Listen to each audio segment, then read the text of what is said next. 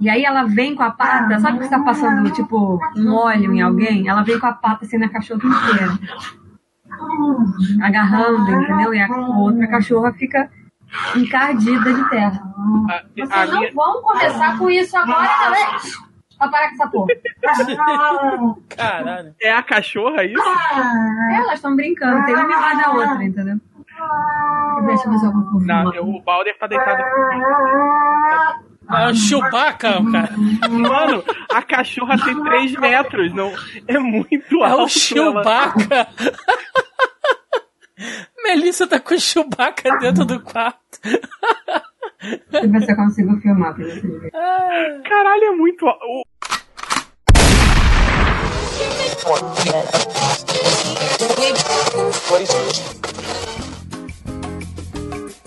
Você está ouvindo Zoneando, seu podcast de cultura pop, nerd e afins.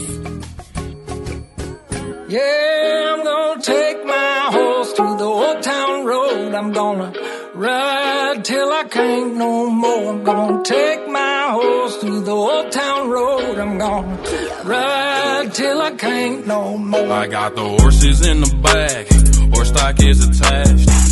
E começa mais um Zoneando Podcast, o seu podcast sobre cultura pop nerd e afins, meus amigos. E aqui, hosteando este programa, aquele que cada vez prioriza mais o conforto do sofá em detrimento da poltrona do cinema, estou eu, Thiago Almeida. Juntamente comigo ele, que nunca nos decepciona e sempre faz as escolhas mais duvidosas possíveis nos programas de lista, senhor Joaquim Ramos. Olha só, eu dessa vez eu tinha que me redimir pelo ano passado. Devia ter até filme iraniano na minha lista antes de cair.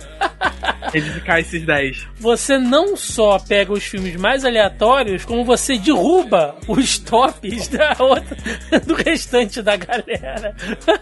Olha só, dessa vez eu garanto que tem filme bom na lista, tá?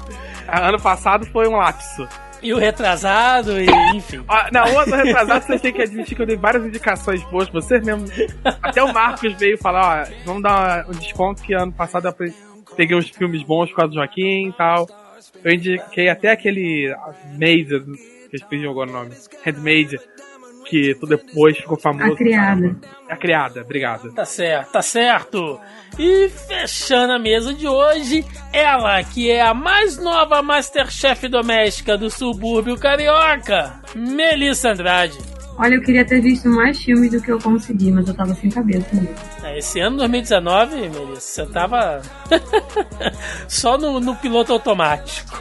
Porra, Pois é, meus amigos, estamos aqui reunidos no primeiro programa oficialmente, agora, né? O primeiro oficialmente, primeiro Zoniano de 2020 para fazer a nossa já conhecida e famigerada lista dos top 10 melhores filmes do ano, no caso do ano que passou, né?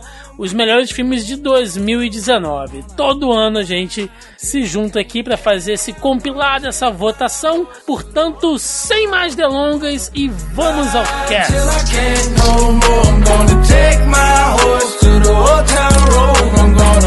Ride till I can't no more.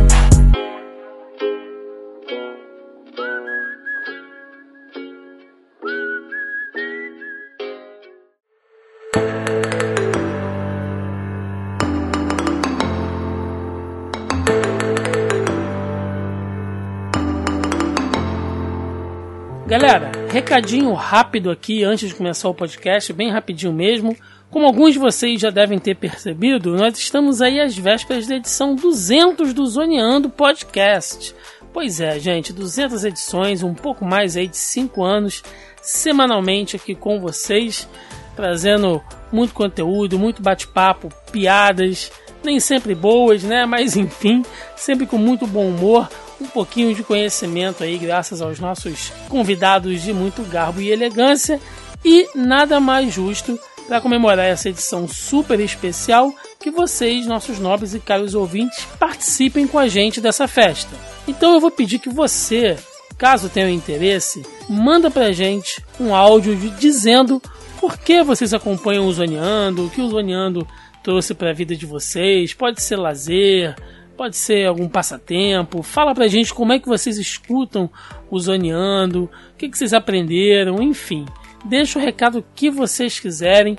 Pode gravar aí um áudio no celular mesmo e mandar pra gente. Pode gravar no seu headset aí, não importa. Gravem onde vocês quiserem, tá? Um trechinho em áudio e manda pra gente. Não precisa ser muito longo, um minuto, um minutinho e meio, assim, mais ou menos de áudio.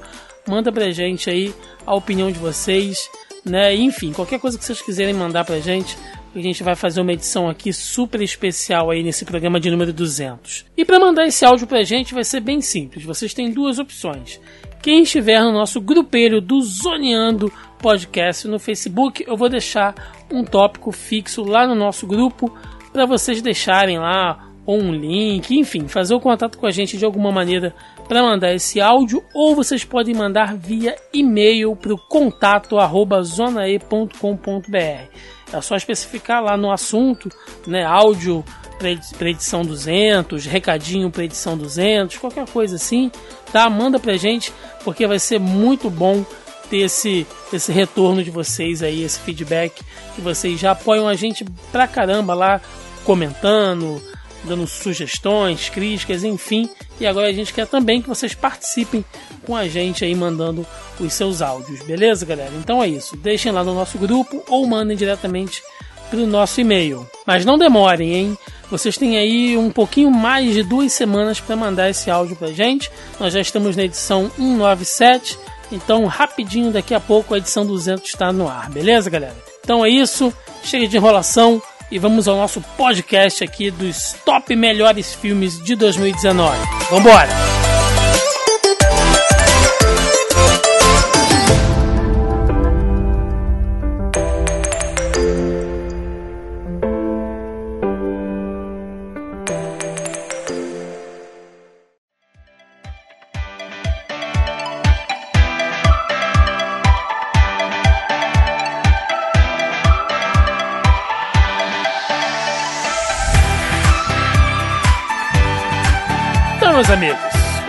Começando aí 2020, a corda toda.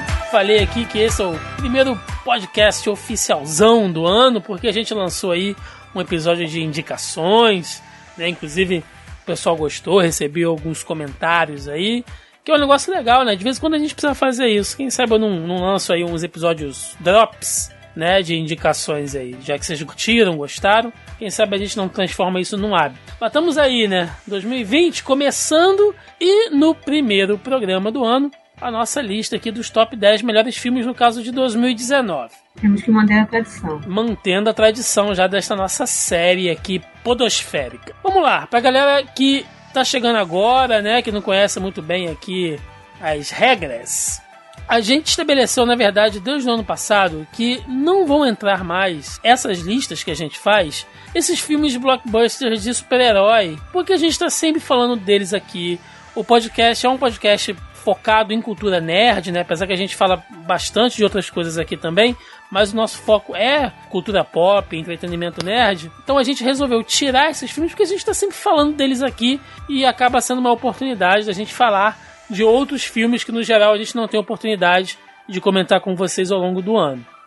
E também lembrando a mecânica das nossas escolhas, né, que é a seguinte: cada um dos integrantes aqui do programa fez uma lista, elaborou uma lista com seus top 10 melhores filmes de 2019, né, colocando ali a nota para cada um deles. A gente faz um compilado, tem toda uma matemática aqui da galera de humanas, né, usando planilhas mirabolantes, onde a gente compila todos os resultados aqui e a gente acaba tendo um listão geral né, somando as notas de todo mundo e dando aqui a colocação para os filmes. Acontece de algumas vezes dois ou mais filmes empatarem até numa mesma colocação. Teve ano que a gente empatou quatro filmes numa mesma colocação, mas até que esse ano tá bem tranquilo. Então vamos lá, gente. Sem enrolação, né? Agora que já explicamos como é que vai funcionar a bagaça.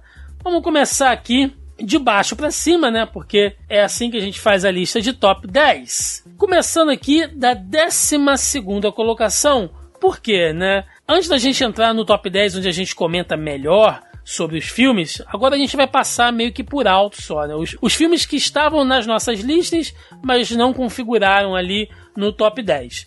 Em 12 lugar, tivemos três filmes, um de cada um de nós aqui da nossa lista. Tivemos Como Treinar Seu Dragão 3, Midsommar e Dois Papas. Olha aí, Como Treinar Seu Dragão entrou em décimo lugar na lista da Mel, o Midsommar entrou em décimo lugar na lista do Joaquim e o Dois Papas entrou na minha lista. Bem diferente, né, gente?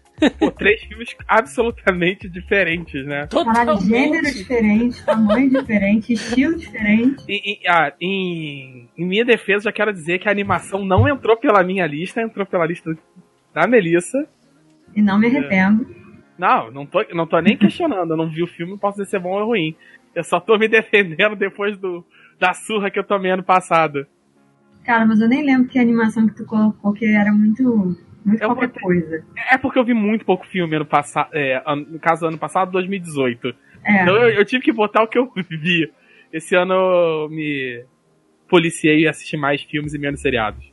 cara, como treinar seu dragão 3 entrou na minha lista, porque assim como Toy Story, e quando eu falo de franquias assim, né? Que tipo, tem um, dois e três. E quatro, no caso do Toy Story. Mas enfim, não entrou na lista. É porque, gente, os três filmes são muito bons, assim. O primeiro é muito bom, e aí o segundo fica melhor, e aí o terceiro é melhor ainda. O que é muito difícil. Um feito de se alcançar, né? Nessa coisa de sequência. A gente já comentou sobre isso aqui várias vezes em N podcasts diferentes, né? Um que vem à cabeça assim agora é Jurassic Park, que a gente comenta justamente isso. O lance daquela coisa de que dá uma caída. Ah, o primeiro filme é bom, aí o segundo é ruim, aí o terceiro é mais ou menos, aí o quarto não sei o quê. Cara, como treinar seu dragão é, é, é só ladeira pra cima, só sobe. Só, só tem coisa boa, a história só melhora. O fato dos personagens envelhecerem, as crianças, né, e tal. E aí, cada um com sua característica própria, eles continuam preservando isso. Nossa, é excelente. E, mano, é impossível você não chorar com a porra do, do- final dessa animação. Bom, eu assisti o Como Treinar Seu Dragão 3. É realmente uma boa animação. Acho que não chegaria a entrar numa lista, sei lá, talvez top 15, talvez top 20 melhores filmes de 2019. Mas sim, é uma boa animação. O Midsommar eu ainda não assisti, quero ver. Então não posso julgar. Mas o Duas Papas foi um filme que eu gostei bastante, apesar que a galera, como sempre, mete bastante malho, principalmente pela figura do Fernando Meirelles, né? Tem gente que não gosta do cara. Eu gostei, cara. é, E foi um filme onde eu vi o Anthony Hopkins finalmente interpretando, com vontade de interpretar, aí nos últimos, sei lá, 30 anos, né? Então, Caralho, Thiago. gente, verdade. Cara, do- cara, assim, Dois Papas é um filme. É um filme complicado. A gente tem que dar um certo mérito pro Fernando Meirelles. Porque se você for parar pra pensar, ele é um filme muito complicado de se desenvolver. Sim, Porque são dois caras, basicamente, né? Tô fazendo um puta do resumo aqui. Mas são dois caras falando sobre religião. É isso. Tipo, a premissa do filme é isso. São duas figuras ah, dentro da própria religião. Eles são figuras políticas de autoridade. E, de modo geral, os dois são absolutamente controversos. Porque tem dois braços dentro da. Digamos assim, dois principais braços dentro da igreja. Cada um opõe muito diretamente as políticas de um e do outro. E ele Sim, teve um- uma isso parada. que é o peso, o peso não, isso que é o interessante do filme, porque assim, a gente tem uma religião, que é o catolicismo, e, e como você falou, tipo, são duas visões muito distintas dentro do catolicismo. Eles estão É. pregando os mesmos dogmas, só que de maneiras distintas, entendeu? Tipo, por isso que não é tipo, ah, você tem que seguir a Bíblia. Não, mano, você tem que interpretar. É o que ele fala, né? Você tem que interpretar as escrituras, entendeu? O que, que é isso? Né? O que, que é a mensagem que tá passando? Então, tipo, diálogo e assim. Vamos combinar que não é um filme pra todo mundo, né? Como eu digo todo mundo, não tô falando nem de questão de, de pessoa ser religiosa ou ateia, não tô falando disso. Eu tô falando que é um filme que a pessoa tem que ter uma cabeça mais aberta pra você conseguir absorver o que, que eles estão tentando passar, entendeu? Independente da sua religião. É um filme com duas figuras controversas, como eu disse, politicamente, né? E vivas, né? Por mais que um deles não possa, tenha se ausentado completamente da, da vida pública, eles estão vivos, eles são contemporâneos da maioria das pessoas. O período de transição entre eles é muito recente. Então Sim. tem essa dificuldade. é um filme, como a Mel falou, ele é polêmico, até de você tentar entender algumas coisas, né? De, difícil. E, e, cara, o filme, ele pega três elementos que geralmente não se discute, né? Que é a política, futebol e religião. Todos três estão presentes no filme. então, é complicado. Mas... É impossível você fazer um filme com a Argentina sem falar de futebol, Pô, né? não tem como, não tem como. Mas eu recomendo aí sim que vocês assistam Dois Papas e o Midsommar, né, Joaquim? Parece um bom filme de terror, tá na minha lista, mas eu não vi. Nossa, ele é do mesmo diretor de Hereditário. Eu Isso acho me dá um tem- medo, me dá um medo. Ele, em, em defesa, tem quem diga que a fórmula cansa depois de você ver o Hereditário. Ele segue a mesma linha de raciocínio. Esse novo terror, que é um terror com subtexto para discutir uma questão social, pessoal, uma questão depressão, questões. Ele nesse filme ele entra mais sobre a questão do individualismo, sobre pertencimento em sociedade, sobre pertencimento em comunidade, e etc. E ele usa o terror para discutir isso, né? O início do filme ele acaba sendo muito rápido e ele é muito óbvio no terror, sabe? Aquelas coisas de ah, um cara vai sozinho investigar um porão e se fode, sabe? Você vê a, a merda vir. Só que da metade pra frente, ele entra naquela loucura a lá hereditário e ele vai muito bem. E o filme ele tem vários pequenos detalhes e tal. E tudo que ele joga pra você, ele ele entrega no final. E ele é muito bom na, na direção, na câmera, na atuação. Ele faz um ótimo serviço com o silêncio.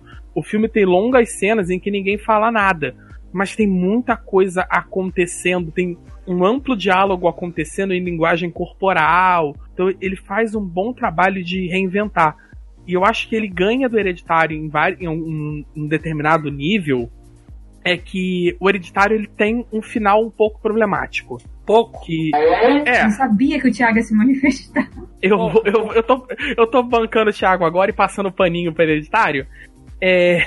Midsommar Mas- tem velho pelado voando? Não, como é que é? Tem, Então, velho- tem alguns velhos pelados. tem velhos pelados e tem gente voando de Puta certo que nível. pariu. Que fetiche é esse, caralho, que esse cara tem? Não, assim, É. mas faz todo assim. Mas faz mais sentido do que hereditário. É, É, Mas é- ele é legal. E, quando, e ele é um filme que fica com você, sabe? Quando sabe aquele filme que você. Tem filme que você, você adorou, só que você sai do cinema e até você chegar em casa, você já não gosta mais do filme. Uhum. E quanto mais você pensa, pior o filme fica. uhum. O Nossa, é uma hereditário. merda quando isso acontece. o hereditário ele faz o contrário. Ele, ele termina e você fica meio. Que porra que aconteceu? Que, que Cara, eu eu fui olhar na internet, eu fiquei nessa. Eu falei, não é Não, eu, Eu, eu- fui olhar na internet porque eu falei, eu, eu perdi alguma coisa. Tá eu- faltando algum, algum, algum troço. E aí alguém se deu o trabalho de fazer a, icono- a iconografia do filme, né? É, fazer a relação das imagens. Aí, algumas coisas que eu de fato tinha perdido, tipo, mas era uma coisa que tava, sei lá, uma imagem que tava no fundo da tela, entendeu? Enquanto Aham. em primeiro plano tinham outras coisas acontecendo. Então, de fato, eu não olhei. Porque eu tô olhando o primeiro plano, não tô vendo o que, que tá lá no fundo. Aí eu falei, ah, aí, entendeu? E cara, eu já falei, eu não sei em que episódio que eu falei isso aqui, mas eu virei fã da menina, né, da Florence. E aí eu comecei a assistir tudo que a garota fez. Eu falei, putz, ela faz muito. Porque não parece a cara dela. A- não parece que é ela. A carinha dela no pôster lá, né? Porque Ah. assim, ela tá com uma expressão que é muito diferente da expressão normal dela. E esse foi um filme que eu literalmente acabou o filme, assim, eu fiquei um tempo. Assisti com a, com a, com a Andréia, minha noiva. Eu fiquei sentado um tempão, assim. Ela, o que você tá fazendo? Pera, pera, eu preciso de um minuto pra digerir o filme. Ela, Digerindo. ele tá confuso ou não? Eu tenho certeza que ele faz sentido, eu só não tô conseguindo ver ainda. Foi exatamente por isso que eu fui pra internet. Aí quando eu achei essa coisa da iconografia, Aí eu. ah, Aí depois eu fui pensar, eu fui rever, aí eu- depois algumas cenas, a cena que todo mundo grita junto, é, que parece bizarra, aí quando você pensa no tema central do filme, ela começa a fazer sentido e faz parte de uma evolução natural dentro da trama. E ele tem várias paradinhas. Ele é o tipo de filme que vale até a pena ver mais de uma vez, porque você, sabendo o final, você começa, ah, então é isso E, é- aqui. e ele é muito simples da- na construção, porque assim, é um cenário só, né? É. É um lugar só usado como cenário. A gente tem- São, são cinco casas, uma, uma mesa e um jardim. É, tipo, é basicamente isso. E uma pedreira. E aí uma florestinha. E é isso o cenário. Então, assim, não tem muita não tem muitos efeitos, nada disso, entendeu? Não tem muita maquiagem. É, eu Ah, as cores são cores primárias, isso é, isso é genial. Tipo, não, as cores são fortes, mas tipo assim, é amarelo, verde, vermelho, azul. Não tem, sei lá, tipo um roxo, uma É- coisa mais mistureba, entendeu? nem tem subtom, sabe? Tipo assim, não É. tem um amare... não tem um bege, é amarelão, é vermelhão, sabe? É, Até a madeira, cara, a madeira das casas é tipo, é um tom de madeira mais avermelhado, entendeu? Tipo um mogno avermelhado. Caraca, é, é muito. A E é- estética do filme é muito bonita, entendeu? Por mais que você esteja. É por isso que, que a gente boia quando tá assistindo essa porra. Porque a estética do filme é tão bonita que você fica, caralho, olha que lugar lindo, e você não faz E- ideia do que tá acontecendo. E eu, eu acho que ele o terror dele acaba funcionando melhor, porque é muito claro, é um lugar muito bucólico e bonito. E mesmo antes disso, né, na primeira cena de terror efetiva que você tem no filme, eu vou dar um spoiler, que é quando morrem os pais, a irmã da menina se mata e e, ma e mata com os pais. É muito é é uma cena muito Isso é curtinha, é para muito Tá bom, né? agressivo. Tá bom, tá bom, tá bom. Pode parar por aí, que eu ainda vou assistir o filme. É... Tá bom. ah, é, o Thiago não viu. Eu ainda vou ver, Foi cacete.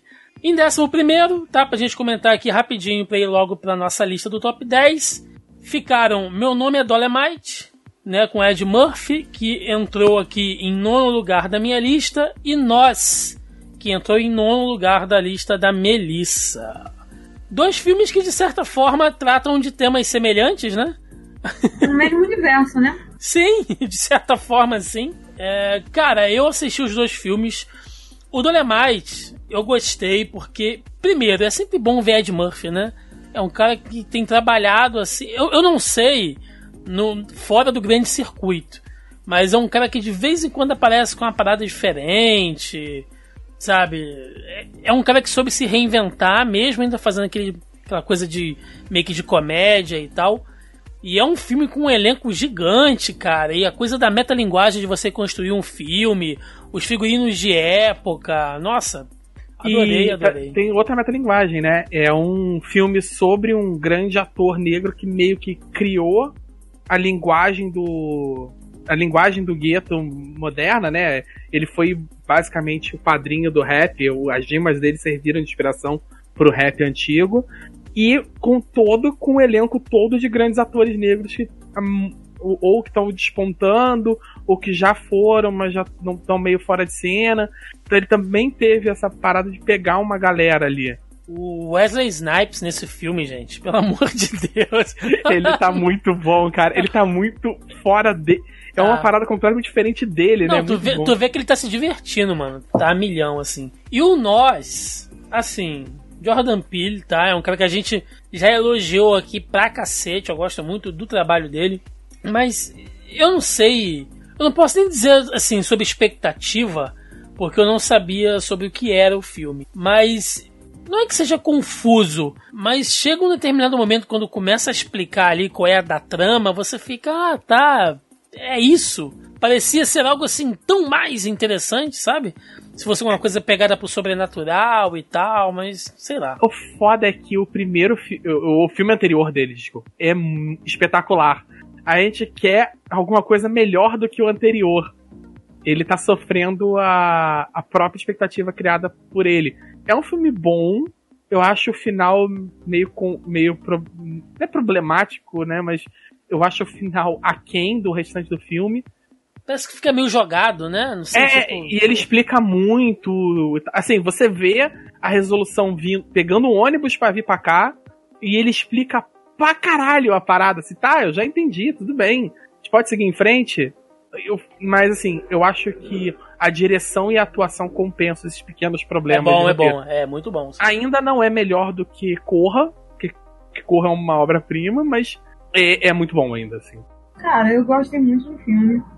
Ele tem umas, umas nuances, assim, umas pegadas que você, você acha risada de algumas coisas e aí você fica achando bizarro ao mesmo tempo.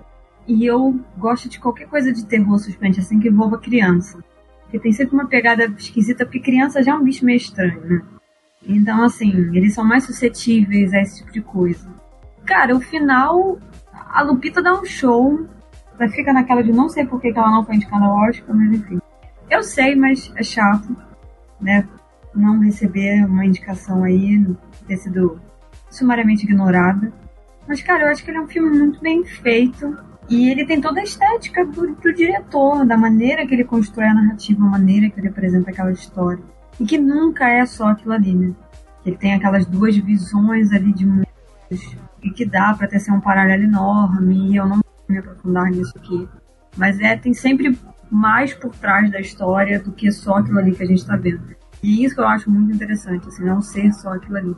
Você, quando você assistir, você descobrir várias pequenas coisas enquanto você tá, você tá assistindo de novo o filme. Bom, então vamos lá, gente. Entrando finalmente aqui no nosso top 10 melhores filmes de 2019, né? Esses foram os filmes que ficaram fora da lista aí que a gente citou, mas né, mereciam ser mencionados, porque ainda assim são bons filmes. Entrando aqui na nossa lista, este que ficou em oitavo lugar da lista da senhora Melissa Andrade, configurando na décima posição geral, Rocketman, né, a história aí do Elton John, que muita gente, eu não vi o filme, mas eu vi muita gente fazendo comparações com o filme do Fred Mercury. Do Fred Mercury. Né? Talvez por ser cantores, músicos, biografia e terem saído ali é, quase que na mesma época, né? Acho que essa comparação ela ia acontecer. Época, Thiago? Um ano, um ano de diferença. Ah, mas um ano de diferença no cinema não é nada, meu. Que isso, mas quase na mesma época no mesmo mês. Aqui, né? Um saiu aqui final de outubro e o outro em junho, julho. Seis meses de diferença mais até, eu acho. Menos de um ano. Enfim, eu não assisti Bohemian, porque depois que eu assisti uma entrevista, nada com. Eu adoro Queen, adoro as músicas. Mas depois que eu vi uma comediante que eu gosto muito, né, da a Wanda, Wanda, Wanda Sykes, que ela faz uma piada com a prótese do, do, do Rami, né? Eu não consegui ver o filme, porque eu ficava aquilo o tempo inteiro na cabeça, que aquilo ali tava fora de proporção. Porque ele não tinha aquele dente absurdo daquele tamanho. E eu cresci assistindo vídeos do Queen, então assim, a imagem do Fred Mercury na minha cabeça é muito nítida.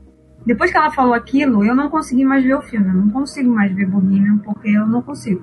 Eu olho e falo, putz, a impressão que eu tenho é que aquela dentadura vai pular da boca dele a qualquer momento.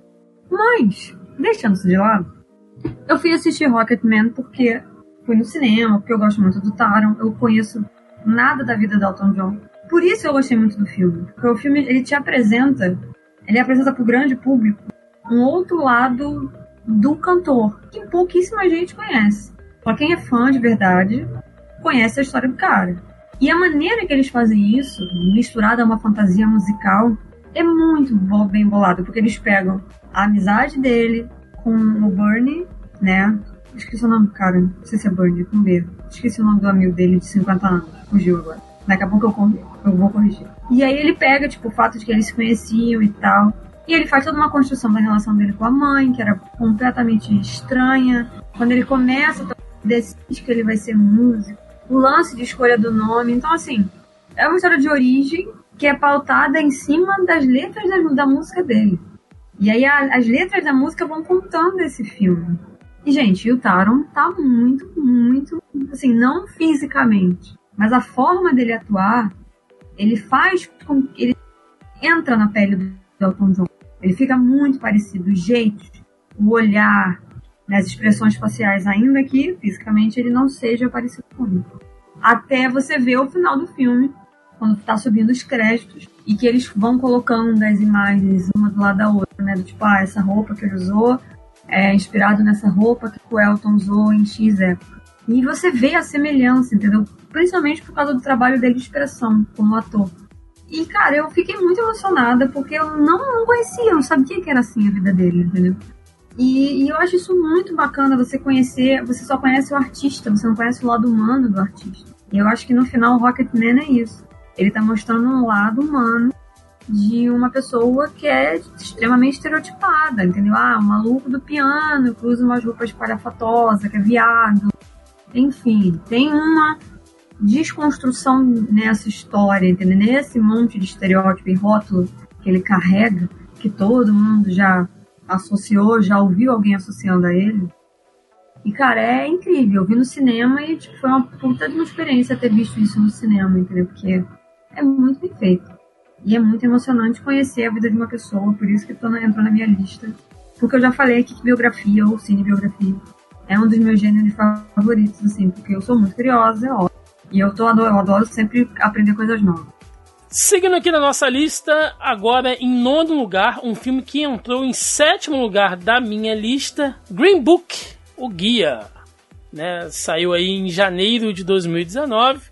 É sério que tu botou esse filme lista? É, Porra desse filme problemático pra caralho. Ué, gente, eu- o filme pode vi. ser problemático, mas eu achei ele bem feito. Eu achei que os atores estão bem à vontade, a coisa da, daquela road trip ali. Eu sei que ele tem a questão étnica, né, que é problemática ali, mas como produção, como filme, ele tem aquela fotografia meio sépia, de época. Eu, eu, eu achei que os diálogos entre eles, apesar de. E aí a gente nunca vai saber se é realmente aquilo ali ou não, se foi. Há quem diga que foi, há quem diga que não. Mas dentro do roteiro, dentro do contexto, é bem construído, gente. Né? Tanto é que o filme foi bem avaliado num monte de lista aí. Então, assim, se a gente for pegar o filme só pela questão polêmica, beleza. Mas a gente tem que avaliar ele como obra cinematográfica também. né? Ah, eu, eu acho até que você tá certo, mas eu acabei ficando com implicância com o filme por conta de toda a polêmica. Não posso dizer se o filme é bom ou ruim, porque eu não vi, mas esse é o motivo pelo qual eu não vi. Não, eu vi, sem saber da polêmica. Me incomodou muito. O filme, obviamente, o Mahershala, o Viggo Mortensen são atores muito fodas. À toa, o Mahershala foi indicado ao Oscar, o Viggo também, enfim. né, tiveram lá os seus louros e sua apreciação. Mas conforme você vai vendo o filme, você vê que tem muita coisa ali que não faz o menor sentido. Mesmo que você não saiba da história, a maneira como ela é contada.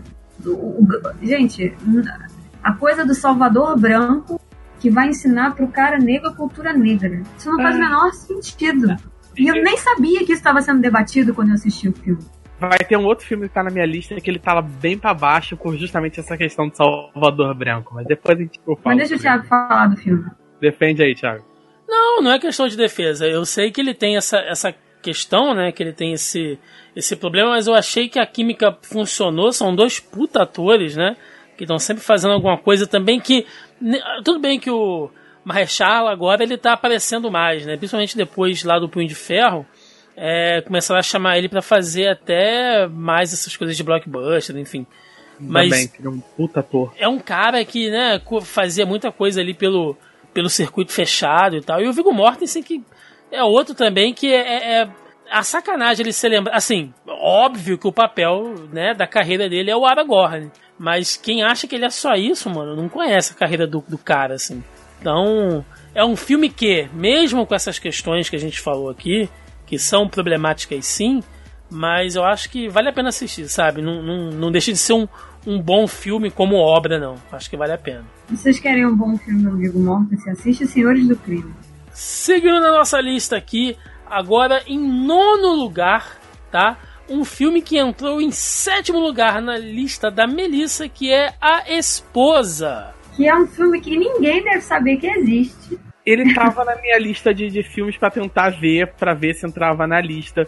Mas eu acabei perdendo a coragem de assistir. Eu assisti no início do ano, no início de 2019. Se eu muito não me engano, porque ele estava cotado por uma série de premiações. Acho que foi indicado ao Globo de Ouro, uma coisa assim. Ele ganhou alguma coisa, não ganhou? Gan- Provável que tenha ganhado.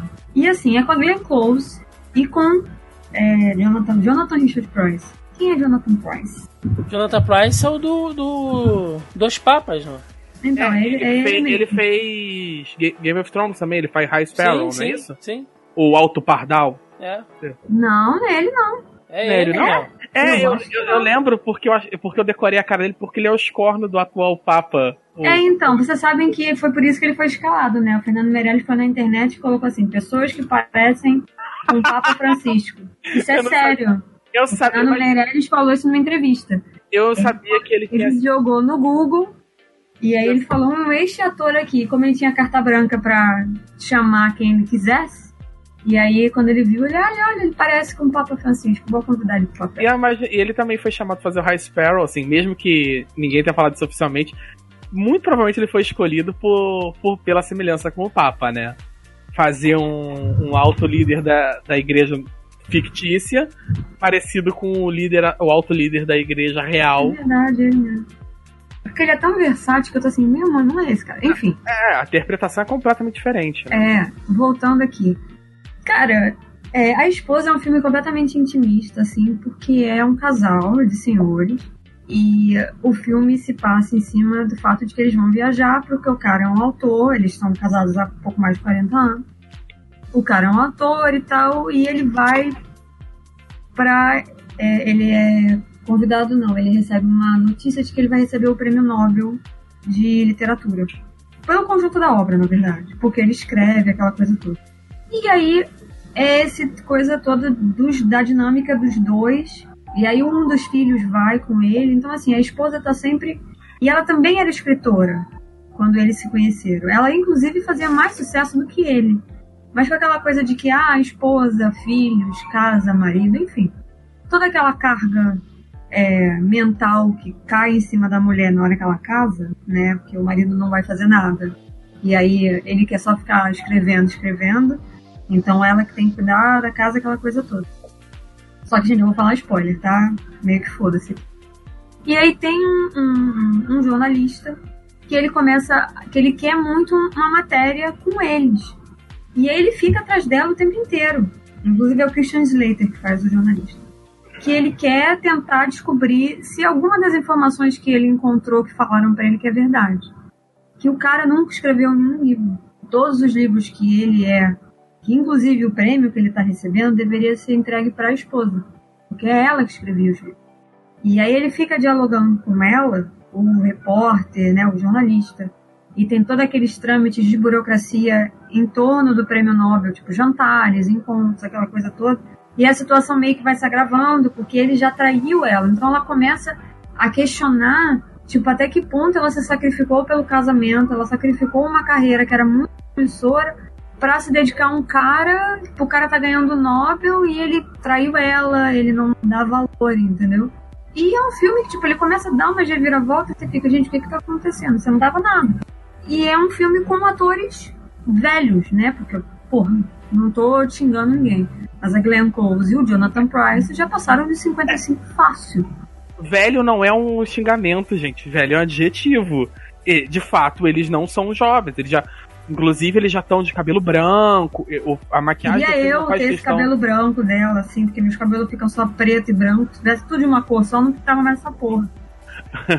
eles também não são não tão maquiados para parecer mais jovens, né? Não, exatamente. Aí, assim, eu parte, grande parte do apelo que esse filme tem é essa coisa do envelhecer, é o peso do casamento em cima deles, entendeu? E os sacrifícios que ambos fizeram para que aquele casamento chegasse a 40 anos. E chegasse ao ponto do cara ganhar um Nobel, né, por um conjunto da obra. Nossa, é um filme assim excelente, pouquíssimas pessoas assistiram. O fato de eu ter falado que é a mulher que escreve não, não dizem nada, porque tem muita coisa que acontece no filme além disso, né? Quando a gente descobre isso. E assim, eu acho que as pessoas realmente têm que assistir. Igual quando eu indiquei a chegada aqui, pouquíssimas pessoas tinham assistido, o Thiago foi assistir e falou: caralho, esse filme, não sei o quê. Gente, assiste. Assiste porque, por mais que eu tenha dado esse spoiler aqui, não, não dizem nada do resto da história, entendeu? É que ele não é um filme de, de, plot, plot twist. twist. Não, nem um pouco. Ele é um filme que você tem que absorver o peso e, e o passado, entendeu? O passado não, mas o peso do, da narrativa dos personagens. Então, assim, assistam. É, é muito. Eu não, eu não consegui tirar esse filme da lista. Não tinha como, porque quando eu penso no ano de 2019, eu falei, cara, eu comecei o ano muito bem, porque eu assisti. E assim, eu já falei várias vezes aqui que eu não procuro saber do que é o filme. Ah, o filme, 20 milhões de filmes foram indicados, então vamos assistir os filmes. Eu não sei quem tá no filme, sobre o que é o filme. Eu pego e vou assistir, entendeu? Então, assim, assistam. Que é, vale muito a pena, vale muito. Então, em oitavo lugar, agora, um filme que configurou apenas na sétima colocação do senhor Joaquim Ramos, Jojo Rabbit. Cara, ele, ele, é, um, ele é um filme. Ele é um filme difícil de, de defender. E ele é um filme muito bacana, assim. Ele é um filme até necessário no exato momento. E a premissa básica dele é essa criança, né? O Jojo, que, que é uma criança durante o final da Segunda Guerra na Alemanha. É uma criança que cresceu naquele contexto da, da guerra e ele é, é uma criança que cresceu sem o pai, porque o pai foi pra guerra e ele tá na juventude hitlerista e ele é meio obcecado com esses símbolos. Ele tem um, um, um amigo imaginário que é o Hitler, Gente, é interpretado genial isso. É genial. Inter- interpretado pelo Taika Waititi num deboche inacreditável. É muito coisa. Só que o filme ele tá na minha lista não só pela, pela comédia do absurdo que ele é, porque ele é uma aquele mundo místico de uma criança, aquele mundo fantástico de uma criança é, no meio do absurdo da guerra, que tem piadas sobre queimar livro, ensinando crianças a brigar, a matar com faca, a jogar granada, aquela, aquela loucura de uma de um país belicista em guerra, sabe? um país fascista em guerra e toda como toda a captação das crianças. E isso não levado num tom absurdo ao ponto de você conseguir rir daquele horror. Só que o filme isso- eu não vou dar o spoilers total. Tem uma determinada cena, quem viu o filme vai saber, que ele vai seguindo uma borboleta até que ele tem uma revelação. Puta. É, não vou entrar no mérito do que, não, que é. não vou falar, mas, cara. E, e o filme ele muda de tom, inacreditavelmente. E, e ele, de repente, ele, ele fica pesado. E você vem daquele mundo fantástico, daquela criança, tentando manter aquela criança e a mãe, que é a, que é a Scarlett Johansson, que faz a mãe dele, que também tá espetacular no papel, com uma carga tanto dramática, né? Que ela tá. Que ela sabe a merda toda que tá acontecendo, só que ela não quer que ele seja afetado pelos horrores da guerra. Que ela sabe que tá acontecendo. Então ela cria uma bolha meio fantasiosa em volta dele e ela tenta. Ao mesmo tempo que ela fica meio amargurada com esse fascínio fascista da criança, ela tenta proteger ele do horror real que tá acontecendo. E ela tá muito bem nessa dualidade. Tá- no trailer, isso não é um spoiler tão grande. Tem uma, uma menina dentro da casa dele sendo escondida, uma menina judia. E ele se depara com esse momento. E tem toda essa construção de. Ah, mas, sabe, toda aquela fantasia nazista de como de que os judeus são demônios e comem crianças e o cacete. E ele se deparando com aquela menina, aquele bonita, inteligente, não sei o que, que tá dentro da casa dele. E toda. E, e vai. E tem todos os outros. O elenco de apoio toda. Ele é absurdo pra cacete, porque é um filme muito dramático, mas de comédia. E eles vão assim. São pessoas, sabe? São pessoas no meio daquela loucura. É uma loucura inacreditável, mas ainda tem pessoas. Tem bem e mal e tudo. E por mais que atos não sejam. é, que o que foi feito não seja desculpável, ainda foi feito por humanos, sabe? E tem todo um, um mundo, um cosmo ali. E é isso que eu adorei no filme, sabe? A sensibilidade de tratar tanto uma criança vivendo uma, um mundo fantástico, infantil, no horror da guerra, como esse horror da guerra devora a infância dele e como as pessoas são pessoas, ainda sendo cômico, mesmo com toda a carga dramática. E ele é Uma sátira, né? Bom lembrar que essa porra é, É uma sátira. Então Tipo, é uma- tem. É, é, é como se fosse a visão, várias aspas aí pra visão. É como se fosse a visão dos nazistas da Segunda Guerra. Não, não só isso. É a visão daquela criança. É a visão do Jojo. É como ele interpreta o mundo. Você Não, vê. sim, mas um- tem lá os outros soldados, tem o, o- Ai meu Deus, o nome dele. O Sam Rockwell. Nossa, ele é muito engraçado. tem Ele e o. o Alf Allen também. É, o Alf Allen. Eu tava tentando lembrar. Você lembrava Allen, mas lembrava. O Alf ele- Allen, se a gente tá falando aqui, é o, é o cara que perde o, o pinto lá em Game of Thrones. É, É o- é o ele Tyrion, faz é o o Theon. Greyjoy. Eles fazem um casal gay de, na- de soldados nazistas. É genial, gente. É, é maravilhoso. E é sutil como eles são.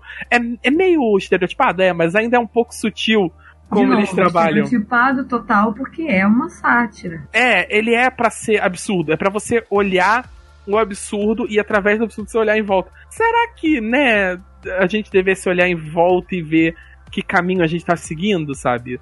Tem também uma crítica social ali. De modo geral, a minha lista é bem política. Chegando no sétimo lugar, mais um empate, né? Dessa vez aí com ambos filmes que entraram na quinta colocação das nossas listas individuais, minha e do Joaquim. Temos aqui o um empate na sétima colocação, Desculpe Te Incomodar, que entrou na lista do Joaquim, e Ford versus Ferrari, que entrou na minha lista. É, eu não botei Desculpe Te Incomodar mais alto na minha lista, porque ele tá entrando na minha lista meio roubado. O filme efetivamente foi lançado em 2018, só que ele só foi lançado no Brasil em 2019. Então eu me concedi. Como eu. Ele entrou na mesma época do A Esposa, que estreou em 2017. Nossa! Lá fora e só chegou aqui em 2019, entendeu? Ele chegou aqui em junho, né? Enfim. É, é um filme muito bom. Ele é um filme com.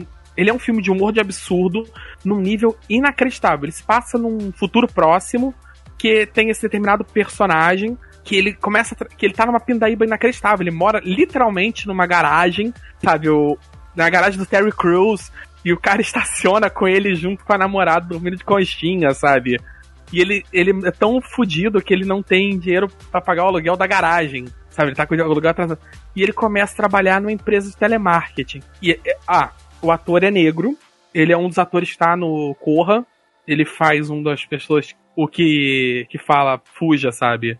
Enfim, eu esqueci o nome do ator, ele é muito bom, mas fugiu o nome dele. A, a, a mecânica do filme é quando alguém fala: Não, você não pode falar com eles no telemarketing usando voz de negro. Você tem que usar sua voz de branco. Como assim voz de branco? Eu já falo sem gíria, eu não falo gíria, não sei o quê. Ele, não, não, não. Você tem que falar como os brancos acham que eles falam. Você tem que falar como uma pessoa que acha que tem direito a tudo e que se não tem, se as coisas não foram dadas pra ele é porque o universo tá errado. E, e ele faz a brincadeira. E nesse momento, ele é dublado por um ator branco. Me fugiu o nome. Então quando ele fala, entra a dublagem do ator, sabe? E é uma voz muito, muito caricata, característica. E ele vai crescendo na empresa. E é uma distopia futurista. ab- E a coisa vai escalonando num nível de absurdo inacreditável. E tem todo um uma crítica ao, a, um, a um capitalismo tardio e toda essa relação de consumo e mídia levada para um ponto meio cômico do absurdo e tal. É um filme muito bom, assim. Eu acho que se você não viu, ele, ele é meio desconhecido, ele não passou, ele não ficou muito famoso. Vale muito a pena você ver. Se você não quer, se você não vai ver pela crítica social, veja pela excelente atuação e roteiro dele. Ele tem diálogos absolutamente maravilhosos. Independente, a, a despeito da crítica social, a comédia de absurdo dele é inacreditável. Bom, o que eu posso falar de Ford versus Ferrari é que, cara, que filme bem montado e que eu não sei, eu não sei quais prêmios de Oscar ele, ele foi indicado, acho que foi melhor filme. Não sei se o Christian Bale tá sendo aí como melhor ator, a Mel pode me, me ajudar aí. Não, ele entrou só em prêmio técnico e melhor filme. Cara, o som desse filme, puta que pariu, cara. Olha, ok, vocês podem dizer que ah, mas é só, é só som de carro. Mas não é, mano. É- é- são, são diversos lugares que eles vão e se você pegar naqueles cinemas surround, né? é, conforme os carros vão fazendo a curva, o som vai modulando dentro do cinema. É um negócio muito louco. Toda a coisa da estética né, do, do, do período em que o filme se passa, as roupas, os figurinos do Christian Bale, cara, é aquele, eles chamam ele de, acho que, é, chamam ele de hippie, mas tem um, tem uma gíria que eles usam, cara, não é redneck. Não, é Reed Billy, não é negócio Isso, alguma coisa assim. Hillbilly? É, É, alguma hillbilly, coisa assim, hillbilly. tipo, É, é, é um outro termo pra caipira. é tipo cafona, né, um negócio assim e tal. E, É, é caipira mesmo, a tradução seria caipira. E os carros, mano? Pô, pelo amor de Deus, cara. Cada carro maravilhoso, Mustang, Shelby. Cara, peças raríssimas da Ferrari, assim. Eu não sei se, o ca- se eles reproduziram aquilo ali. Lógico que muita coisa ali é fake, né? Lógico. Mas muitos carros ali funcionam, cara. É impressionante, assim, sabe? Cara, a minha raiva com esse filme, ele é muito bom. Mas quando terminou, eu fui na internet, de novo, valeu, eu e a internet, pra saber se aquele filho da puta lá do papel do Josh Lucas, se aquele cara tinha sido verdade, o que, que tinha acontecido com ele. Porque ele tinha que ter se fudido muito bonito nessa história e não aconteceu nada com ele. Era o maluco das relações públicas. E eu não achei ele na história, entendeu? Tipo, falei, alguém obliterou ele, porque eu fiquei com muita raiva daquele cara. Ou então ele é aquele tipo de personagem que ele é criado ali com a liberdade poética, né? Só pra dar o andamento não, ali. não, não, a história realmente existiu, essa da fizeram um acordo, né? Pra Não, não. A, a história eu sei que existiu. Eu tô falando Não, o então, personagem. ele é uma das. Ele não, não, não tem um nome, né? A história não sabe quem é o nome do cara. Então Sim, criaram um é. maluco pra botar ali. Então, assim, de fato, ele existiu. Essa figura de relações públicas existiu. Não sei se é o mesmo nome do fulano lá, entendeu? Mas, mano, eu fiquei com muita raiva. Muita raiva. E esse filme tem o John Bertal sem ser um policial psicopata, sem ser um, um ex-fuzileiro, sem ser bandido, enfim, sem fazer um papel truculento.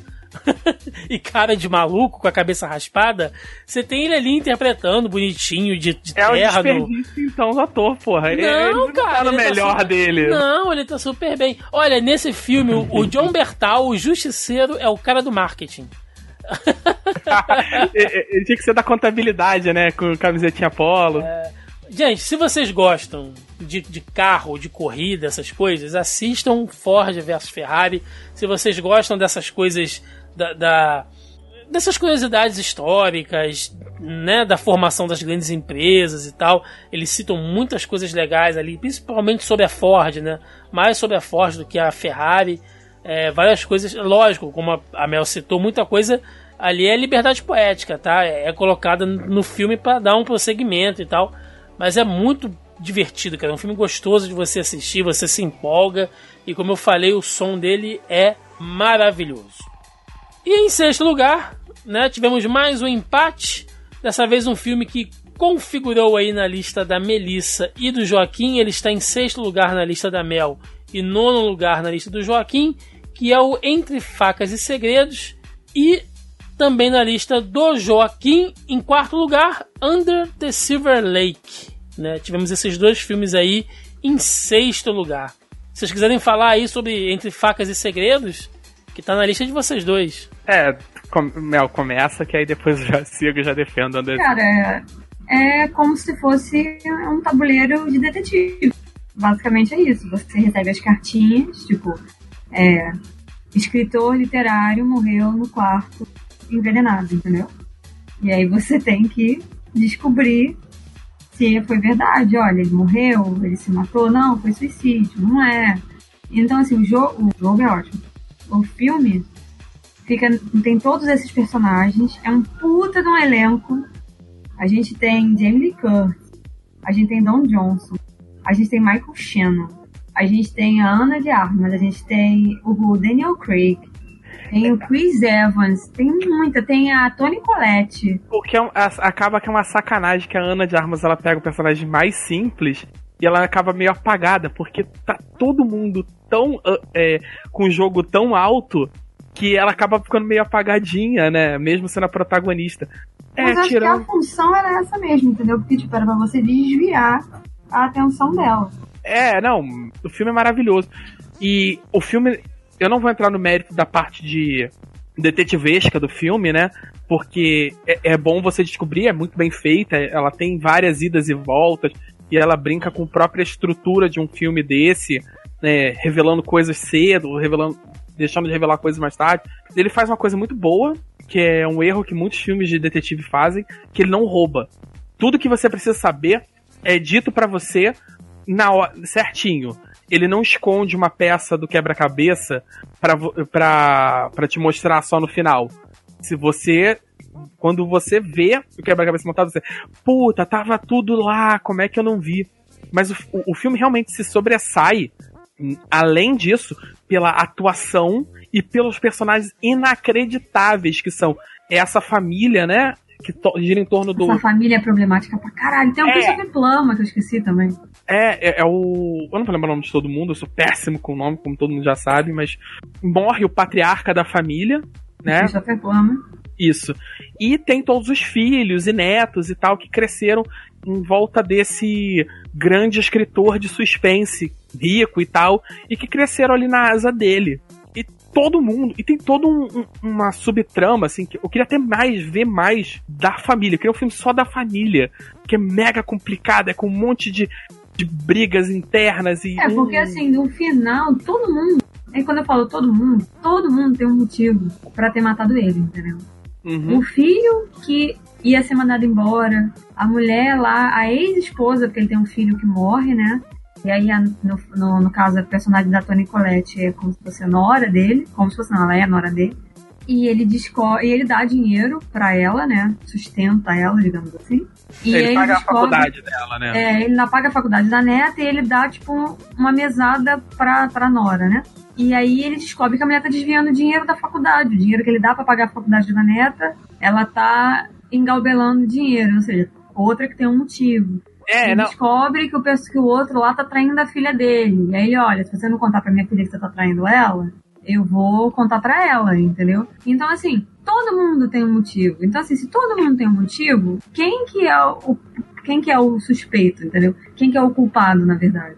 E tem. O Daniel Craig tá no papel do detetive inacreditável. Eu é, esqueci agora o nome do ator que faz o, o tenente de polícia, né? O investigador oficial.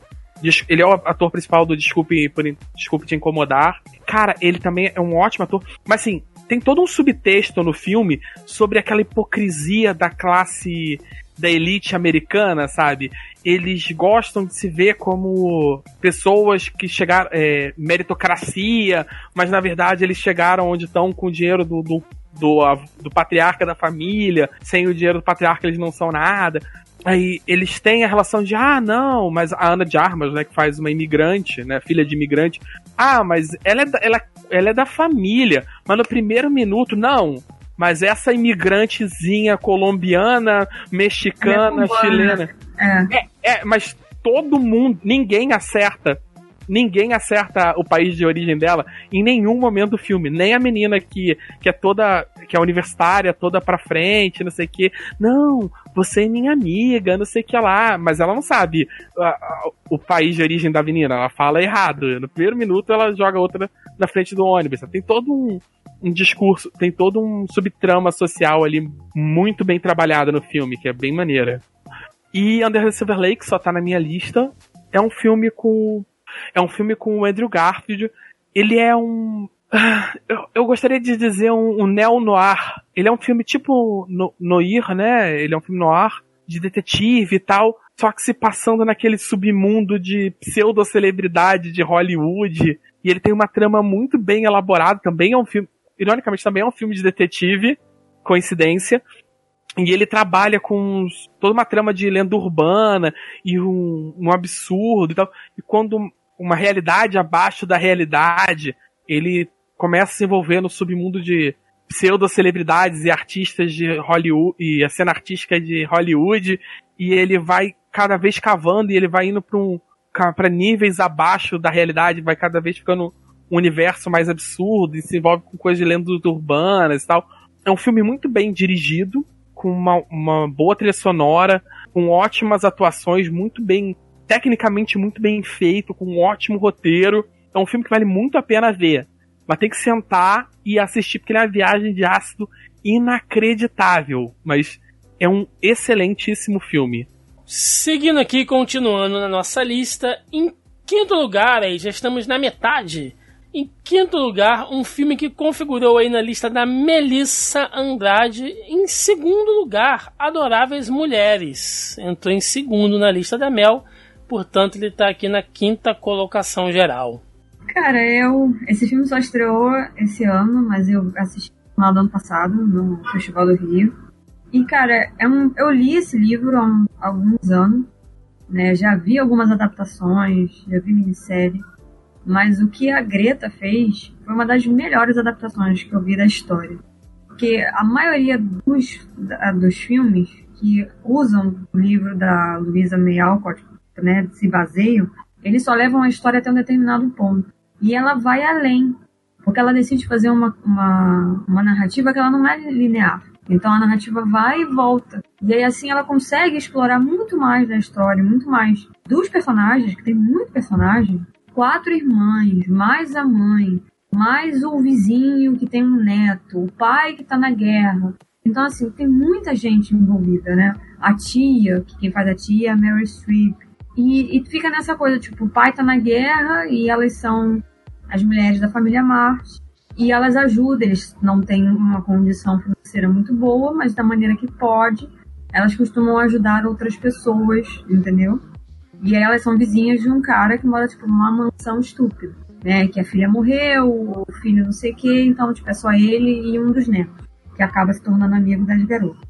E assim, o filme é de, né, se baseia num livro que é de 1800 e bolotinha, não vou lembrar o ano exato, mas ainda assim ele fala de coisas muito atuais. Principalmente da personagem principal, que é a personagem da Saoirse Ronan, que ela é escritora, ela quer ser escritora.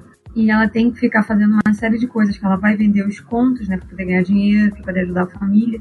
E aí ela tem que ficar fingindo que não é ela, que é uma outra pessoa, aquela coisa, né, porque mulher não escreve. Ah, não, porque tem que ter romance, porque senão as pessoas não vão querer ler, porque senão não vai ter romance. Enfim, cara, é uma ótima adaptação é muito gostoso. Eu chorei um horror. Eu não sabia que eu ia chorar no filme. Eu não esperava chorar. Mas tem um determinado ponto do filme que ele me pegou, assim, no coração. Tipo, e eu chorava. Da lágrima escorrer e eu falava, meu Deus do céu, por que eu tô chorando? Porque ele tem uma emoção. Ele é muito bem construído. Toda a ambientação. É por isso que, tipo assim, o Thiago falou, ele tá no segundo lugar. Porque você escrever um roteiro original é difícil pra caralho.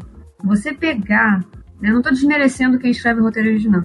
Mas eu acho que nesse caso, como esse título em específico, ele tem mais de 10 adaptações diferentes, seria muito fácil cair num lugar comum. E não é o que ela faz, ela consegue entregar uma coisa completamente diferente do que já foi visto antes. E é por isso que tá na minha lista. É um ótimo filme. E também, em quinto lugar, né, um filme que só entrou na lista do Joaquim, entrou em segundo lugar na lista do Joca, levantando a bandeira do cinema nacional, Bacurau. Eu não, eu não quis rimar de propósito. Cara, esse filme. Ele cai no mesmo problema do filme que a gente vai falar bem mais na frente. É, eu, é difícil vender meu peixe sem dar spoiler.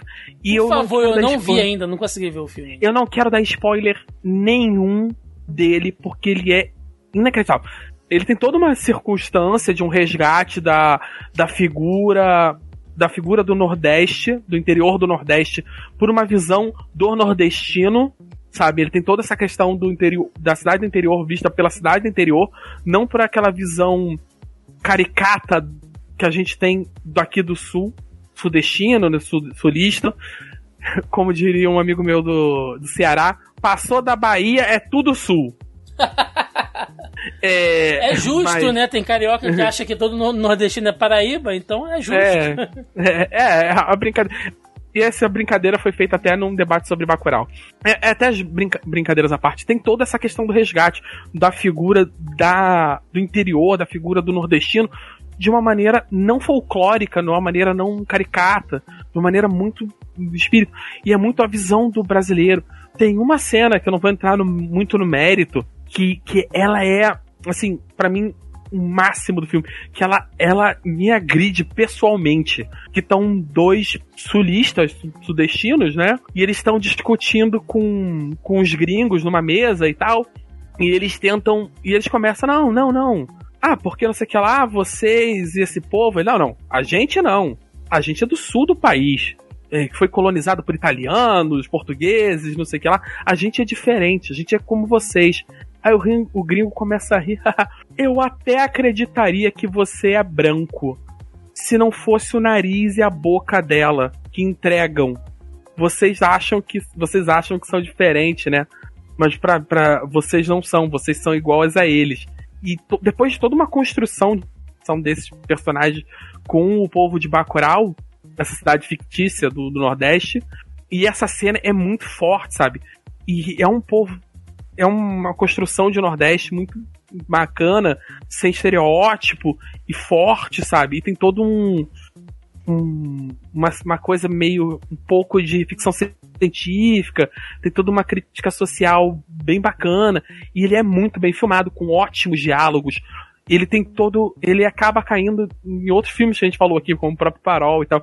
Tudo nele é, cor, da cor da parede a, a o diálogo está acontecendo tem signos, sabe? Que são importantes para trama e para mensagem. Então ele é um filme para você assistir com uma puta atenção.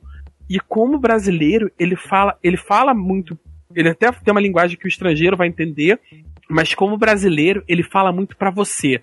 No lugar que a gente está hoje, de população e tudo, ele é um filme muito essencial. Ele é um filme divertido, ele até ele é um filme de ação com uma ótima ação, com uma ótima construção, um filme rápido, ágil, com cortes, ele tem diálogos potentes, ele tem comédia, ele tem bastante coisa. Ele é um filme divertido, mas ele é um filme que traz muita reflexão necessária. Ele tá em segundo lugar na minha lista.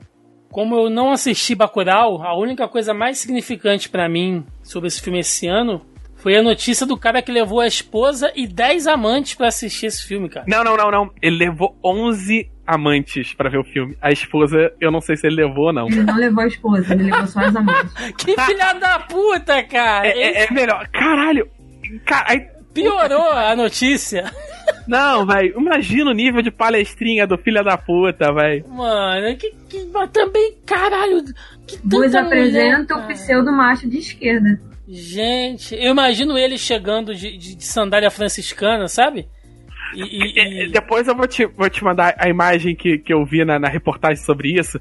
Que ele, eu juro pra você que ele tá de camisa de linho, aquelas camisas hippie de linho, botão, os dois botão, Meu Deus. e sandália franciscana. Eu juro pra você, é, é o próprio Rai Paulistano de esquerda, cara. É o próprio macho palestrinha de esquerda. Caralho, Então, ele é um o pseudo avatar. macho de esquerda, é isso aí.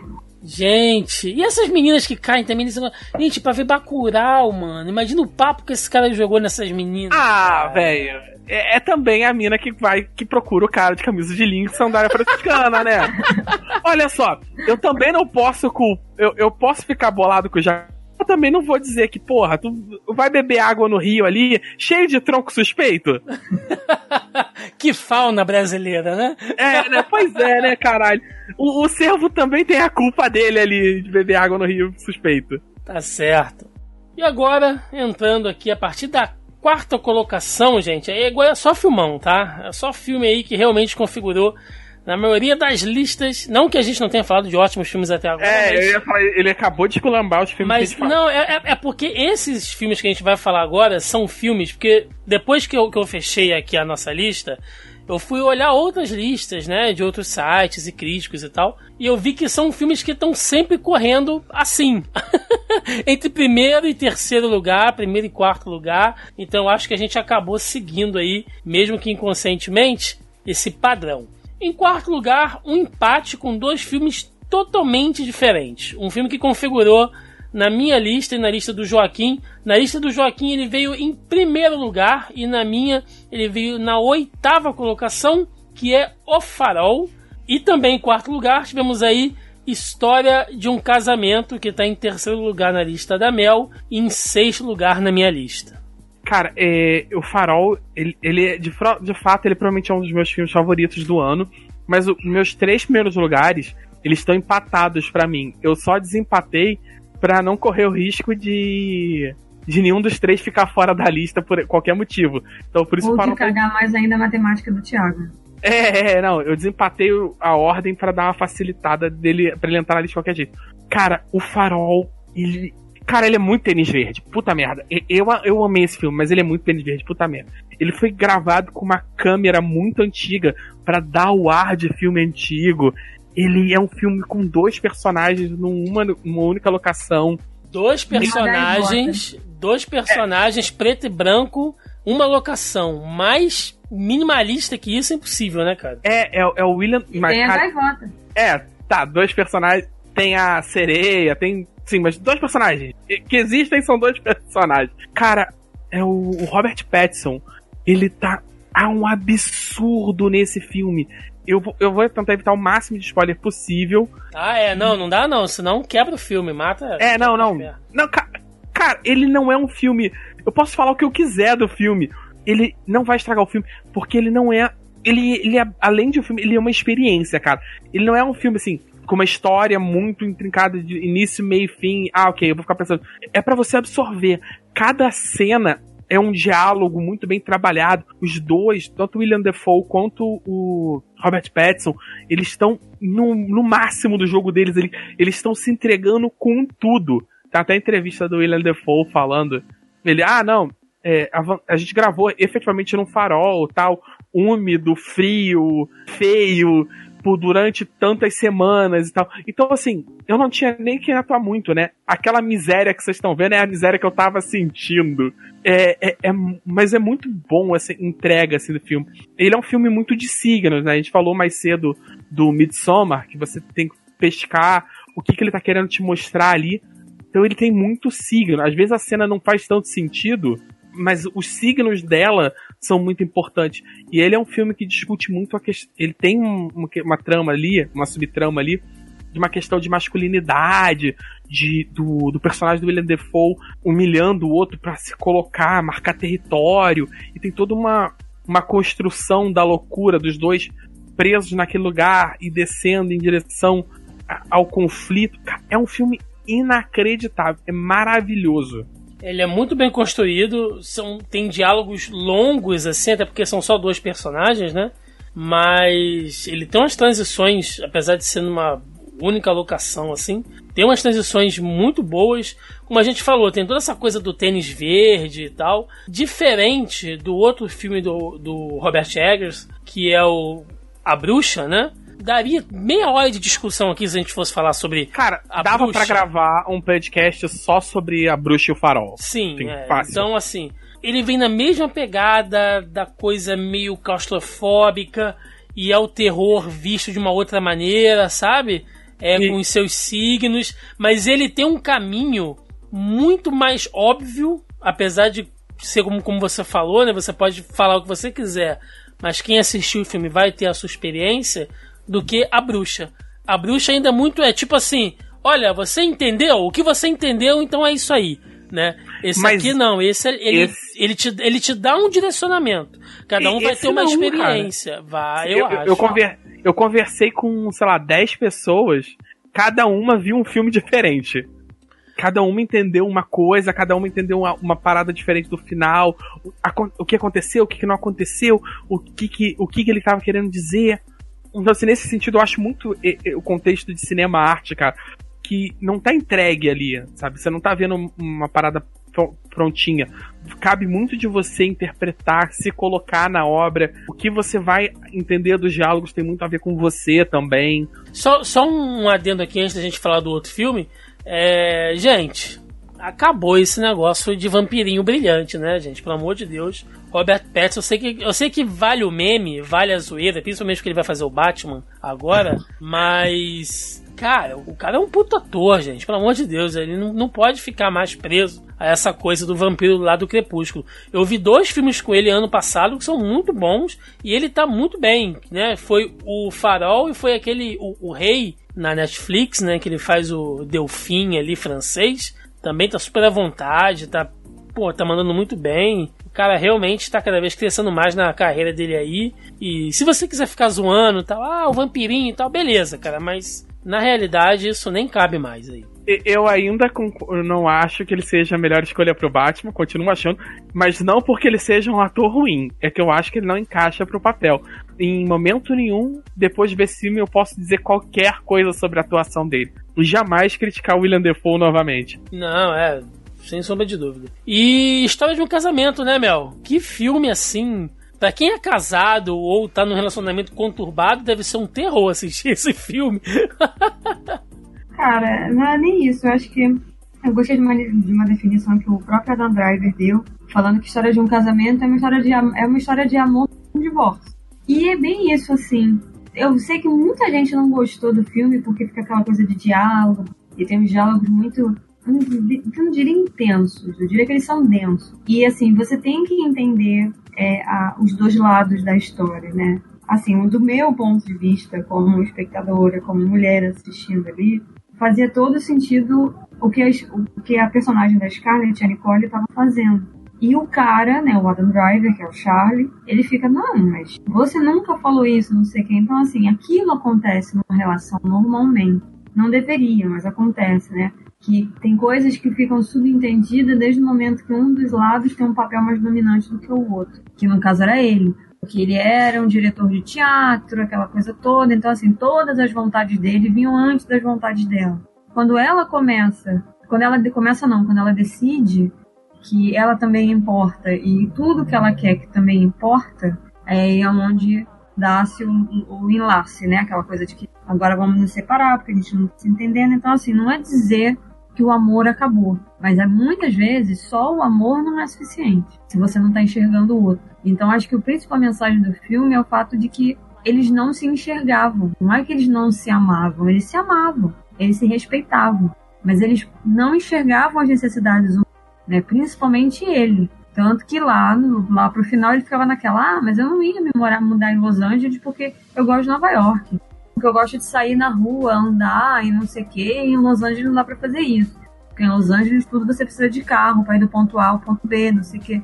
Então, assim, você vê que quando a pessoa quer, de fato, fazer alguma coisa pro outro, ela consegue.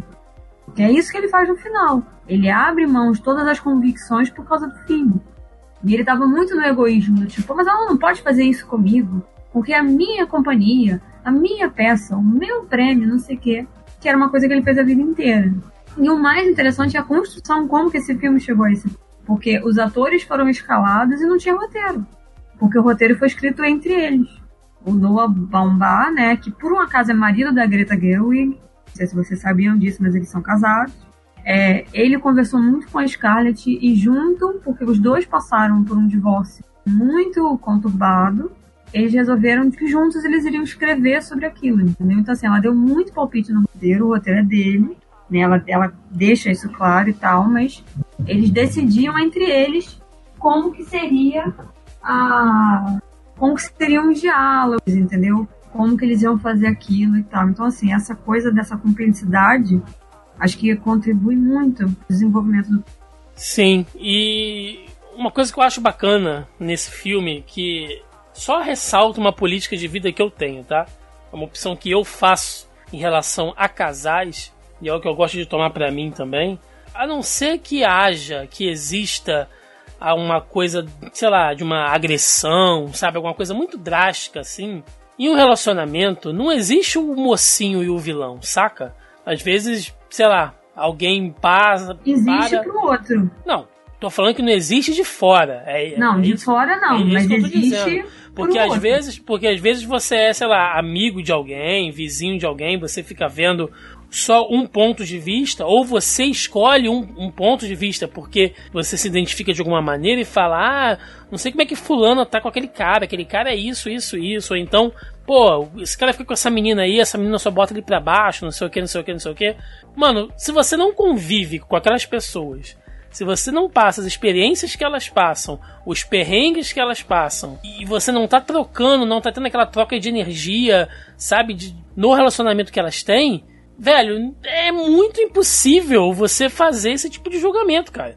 Tanto é que quando algum amigo chega para mim e fala assim: ah, mano, posso desabafar com você aí? Um negócio. Se for de relacionamento, eu falo: você quer falar? Pode falar. Mas assim, não espere que eu vá. Não é nem te dar conselho, mas é não espere que eu vá, sei lá, falar pra você, não vai lá e, e faz isso que é isso aqui que você tem que fazer. Eu não sei, mano. Entendeu? Eu não convivo, eu não, não tô dentro da tua cabeça, não tô dentro do teu coração e nem da pessoa que tá contigo, sabe? E esse filme é muito isso, porque ele joga pro público. Tipo, olha, esses são os erros e os acertos de cada um, né? A partir do, do ponto de vista do espectador. E aí você fica assim, não, fulano meio que tá vacilando. Pô, mas por outro lado, não, mas peraí, né, e tal, porque são dilemas da vida, gente. Eu acho que esse filme trabalha muito bem. Ele tem um texto maravilhoso. Ah, ele já começa com a narração das, das cartas, que é muito bonito. E o diálogo do apartamento, velho. Puta que pariu, que texto forte, assim, né? E ele termina com aquele soco no estômago. Então é um, é um baita filme aí também. E trazendo dois caras que estão muito fortes, né? Caras não, né? Duas pessoas, dois atores, tão muito fortes na cultura pop, que é o Adam Driver e a Scarlett Johansson por papéis aí, né, Star Wars e Marvel, mas que, de novo, é aquele filme que é necessário para mostrar, olha, são atores e bons atores, tá? Eles não vivem só de blockbuster, não, caso você tenha se esquecido, ou caso você não, não se aprofunde muito na, na obra deles dois aí. Há cento, há cento e poucos episódios eu já falo. A Scarlett Johansson, quando ela quer atuar, ela atua muito. O foda é quando ela pega uns blockbusters normalmente, ela vai no piloto automático e as pessoas acham que ela é uma atriz ruim, uma atriz não, não é nem fraca. Essa. ela mesma deu uma entrevista dizendo que por muito tempo ela foi rotulada como a personagem com sex appeal. E aí que por muito tempo, por ter ganhado esse, esse rótulo, que foi uma coisa que ela abraçou, ela não tinha muita noção, que ela começou muito nova, ela começou atuando criança, então assim, ela cresceu dentro da indústria, e que foi um rótulo que ela abraçou e que só muito mais à frente ela conseguiu, ela percebeu como era difícil ela quebrar essa barreira e ela tentar fazer outras coisas que não fosse esse papel da, da, da outra, da amante, da vizinha gostosa, que era só o que aparecia para ela. E ela tá tentando ainda, entendeu? Sair dessa, dessa esfera do tipo, eu tô aceitando tudo que tá vindo, tudo que é diferente, vi de Ghost in the Shell, para ver se eu consigo me desvencilhar desse, desse rótulo. Que eu acabei, tipo aquela velho ditado, né? Fizeram a cama e ela deitou, entendeu? E, mas é uma coisa que ela tá tentando, tá tentando se desfazer há, um, há algum tempo, porque ela sacou que isso limita muito a carreira dela. E tanto que ela, tirando agora, né, porque ela gosta do papel da viúva negra, a gente nem tá falando sobre isso, mas história de um casamento, ela tá de cabelo curto, ela quase não usa maquiagem, e em Jojo Rabbit é a mesma coisa, é uma maquiagem de época. Então, assim, ela tá com um cabelinho, né? Ali ela. década de 40 ali. É, né? e ela faz um personagem bem mãe, né? Mas É, e roupinha nenhum- fechada, tipo camisa nenhum manga sex social, appeal e casado, nenhum. Então, assim, e- é uma desconstrução que vai levar um tempo. E ela mesma reconheceu isso, que ela teve. Aí ela, ela não diz que é erro, né? Até porque ela conseguiu pavimentar a carreira dela em cima desses papéis. É, hoje em Então, dia ela pode escolher o que vai fazer. É, se ela tem a carreira que ela pode escolher o que ela quer, basicamente é por É, todos mas ela fala papéis, que né? assim, foi uma coisa que, né, ela demorou pra entender que do tipo, não, olha, eu consigo É, e não faz fazer mais, mais, entendeu? E não E é uma pra ela coisa agora não faz mais sentido. mais sentido. Outra coisa é sempre o elogio ao Adam Driver, que é um ator, é um bom ator, apesar de estar conhecido pelo, pelo Kylo Ren e tal. Ele é um ótimo ator e eu gosto muito de como, não importa o filme, ele vai 125%.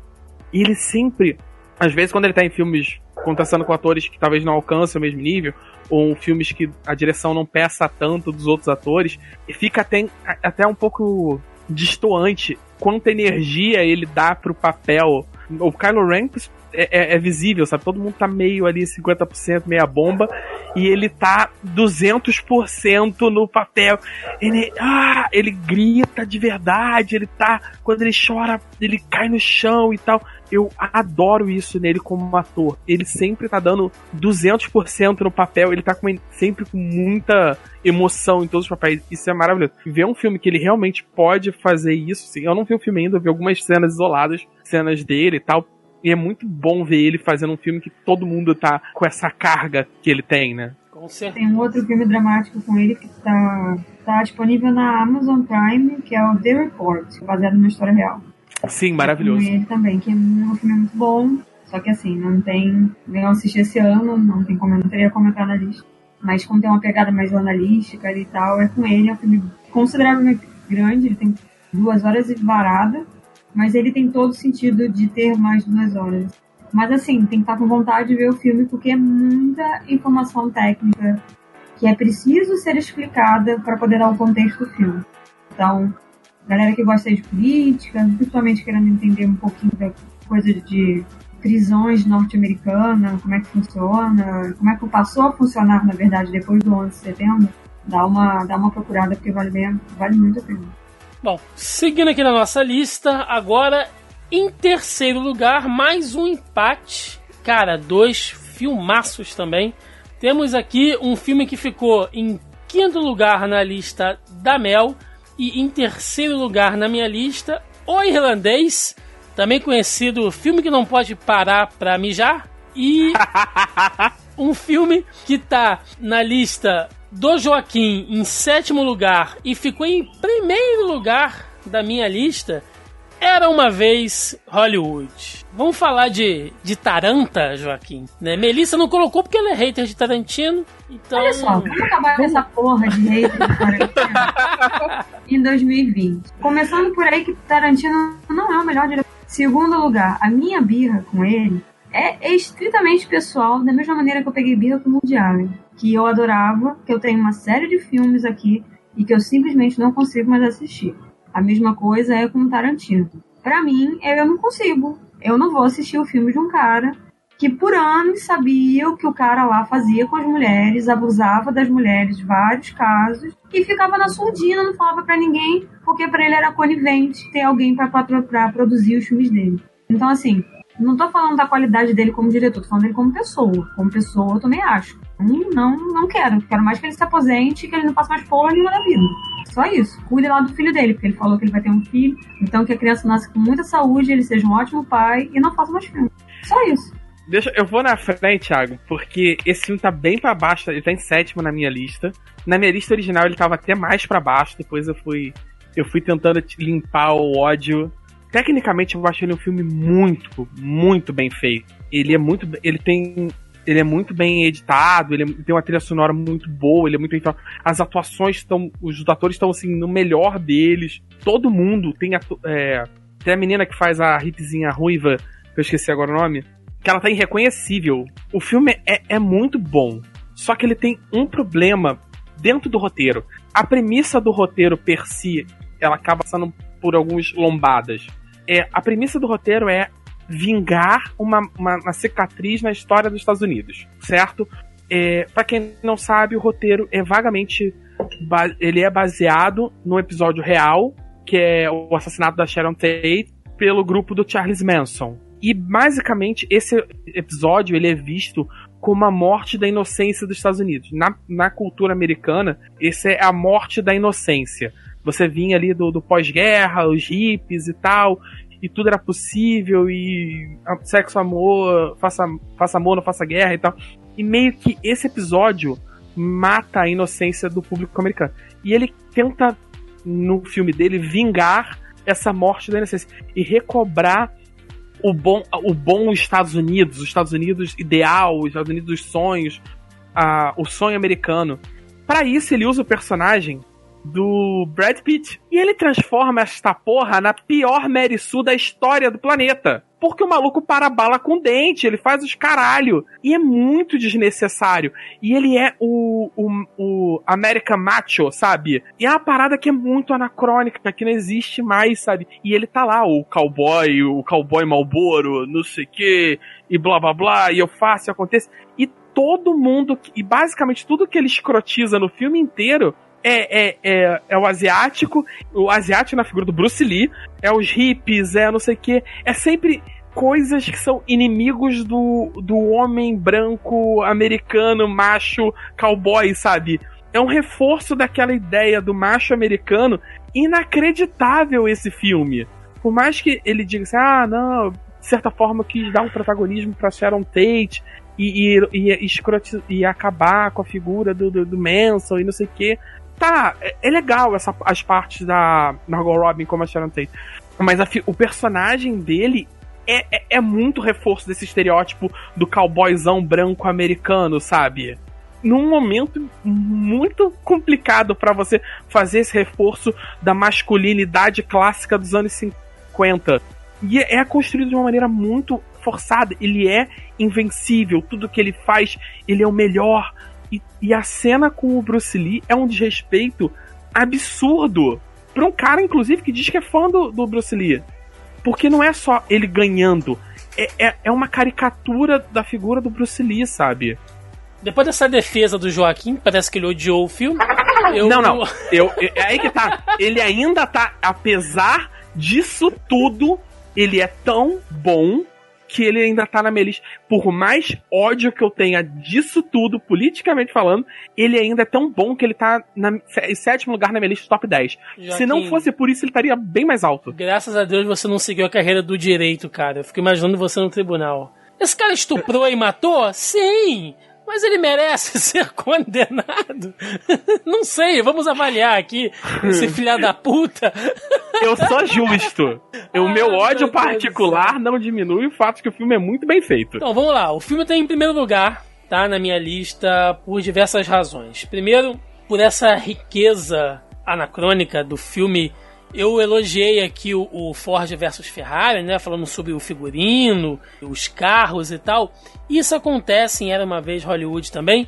Só que isso acontece com a cidade, cara. É impressionante como que ele teve que preparar todas as locações ali e você vê placas, sabe, de época, a fachada dos estabelecimentos, o puta trabalho de produção que foi feito em relação a isso. Os caras estão realmente de parabéns, assim, não é uma coisa fácil de fazer e é um deleite você ir percebendo isso no filme, tá? É, a questão da trilha sonora, as canções que são colocadas ali, como que o Tarantino usa a câmera e ele faz uns planos. Tem um plano que ele faz quando eles chegam na festa, que eu não sei se ele fez aquilo com uma grua gigante, se ele fez aquilo com um drone, mas não parece ser drone, sei lá, cara, sabe? Umas coisas que só ele inventa, assim. Como que a narrativa, ao mesmo tempo que. Ele, ele não é um filme de road trip, tá? Mas às vezes parece, porque ele tem diversas cenas e diálogos dentro dos carros, assim. Então você tá rodando a cidade o tempo inteiro, ele é um filme que ele não para. Tá? Ele, ele é um vai... filme de diálogo, né? Apesar dele ser nisso, ele é um filme de diálogo. Ele tem diálogos absolutamente maravilhosos. Sim, mas e... então, aí que tá a beleza do, do, trabalho que o Tarantino faz, porque Os Oito Odiados também é um filme de diálogo. É um filme que tem duas locações, gente. Ou é a carruagem, ou é aquela aquele bar lá que eles ficam lá, aquela cabana, né? Ele é um filme todo baseado em diálogo. Esse também é, só que tem essa coisa do movimento. Ele não tem diálogos tão longos como os Oito Odiados, né? Eu tô usando aqui só como parâmetro aqui de comparação. Que é o filme anterior, né? Do, do diretor. Sim, mas ainda assim tem diálogos pesados e tem monólogos pesados, cara. A cena do trailer com Leonardo DiCaprio, dele falando com ele mesmo, se você. Que vergonha, cara, você esquecendo fala. Se você fizer isso de novo, eu vou cortar o seu pescoço. Ele falando é um... com ele mesmo. Porra. É uma sequência de 20 minutos que não tem uma fala ruim. Porque começa com é ele incrível. conversando com a Começa com ele conversando com a menina. E o, a, o personagem daquela menina é inacreditável. Que é. que simboliza a questão da, da, da pureza do ator que tá chegando em Hollywood e ele é o retrato do cara que já viveu tudo e sabe é, como é que vai é terminar, o, velho. Ele é o washed up, né? Eu não sei como traduzir isso. Gasto, é a estrela gasta, sei sim, lá. Não é a mesma sim, coisa, mas. Sim, e ela tá ali completamente com todo vigor, e, né? E tudo é meticulosamente feito nessa cena. O livro que ela tá lendo, uhum, é um livro uhum. grande, grosso, pesado, e, ele tá, e ela tá segurando perfeitamente com a coluna ereta, não sei o que, sentada perfeito. E ele senta todo largado, não sei o que, pega o livro ao contrário, é um livro, é um livro dobrado, sujo, manchado. Você vê claramente a discrepância de como ele perdeu. Ele não é mais um ator, sabe? Ele é uma celebridade gasta. E é muito bom. E, e ele vai, tem esse monólogo no trailer e tal. E ele volta um ator. E o Brad o Leonardo DiCaprio, ele volta dentro do personagem. Ele volta um outro personagem. E ele atua muito bem atuando mal e ele atua muito bem atuando Sim, bem como é um ator ruim. É uma maluquice. É, é absurdo. Ele atua bem como. Ele atua mal como ator ruim, que já é difícil, que atuar bem fazendo um ator ruim atuando mal. Ele, e ele atua melhor ainda como um ator ruim atuando bem. E é, e é no espaço de 10 minutos. Sim, é, é, é fenomenal, assim. E é um filme que ele te deixa tenso sem acontecer nada. A cena da família Manson, quando o personagem do Brad Pitt vai lá para visitar, não acontece nada e você fica desesperado o tempo inteiro. Essa cena... cena, tudo aquilo é real, tudo aquilo aconteceu, exceto uma coisa. Que meio que o personagem ali, ele tá como uma, uma vingança histórica.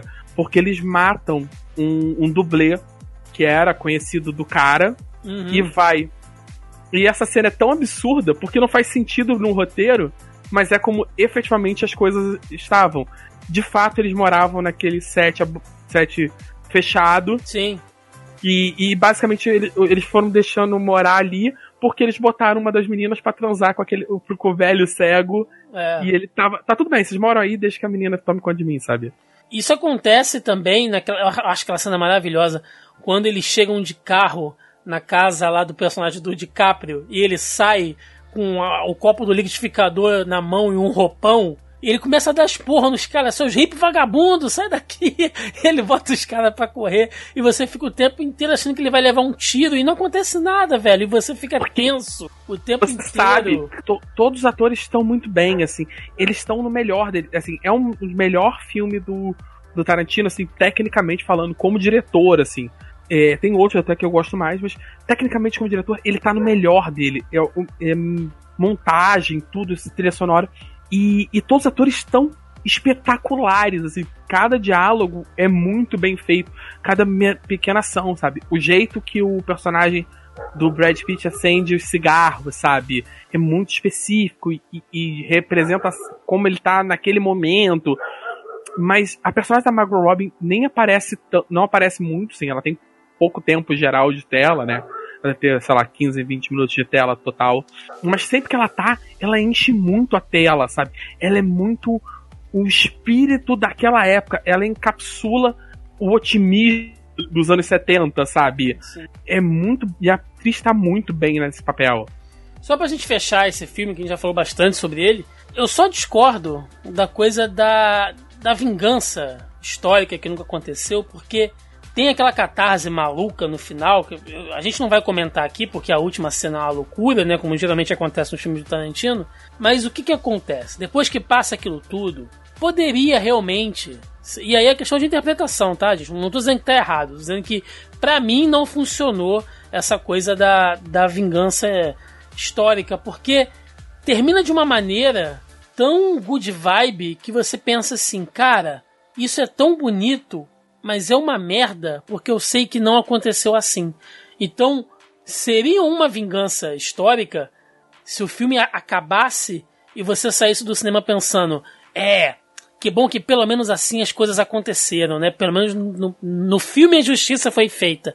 Mas não, termina o filme e você ainda fica assim, poxa, poderia ter sido assim. Ainda assim o Tarantino te dá toda aquela maluquice, aquela epopeia louca do final que ele faz, e ainda assim você sai mal, sabe? Então, nossa, é um filme que conversa muito bem, mas para não dizer que o filme tem um defeito, eu também não gostei da coisa do Bruce Lee, achei forçado. E ele poderia ter colocado o Bruce Lee realmente como um cara arrogante, ele até era, né, assim, pelos, pelo que a gente sabe da biografia do Bruce Lee, mas é um cara que comeu muita merda também, tendo É, que ele- enf- enfrentar muita coisa aqui no Ocidente.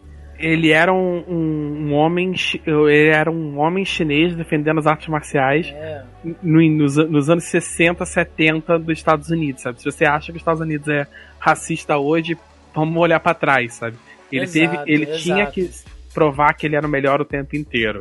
Mas eu, eu, Não era eu- arrogante. é, mas eu achei meio, meio ofensivo mesmo o que foi feito. Mas enfim, né? Era uma vez em Hollywood aí, em terceiro lugar.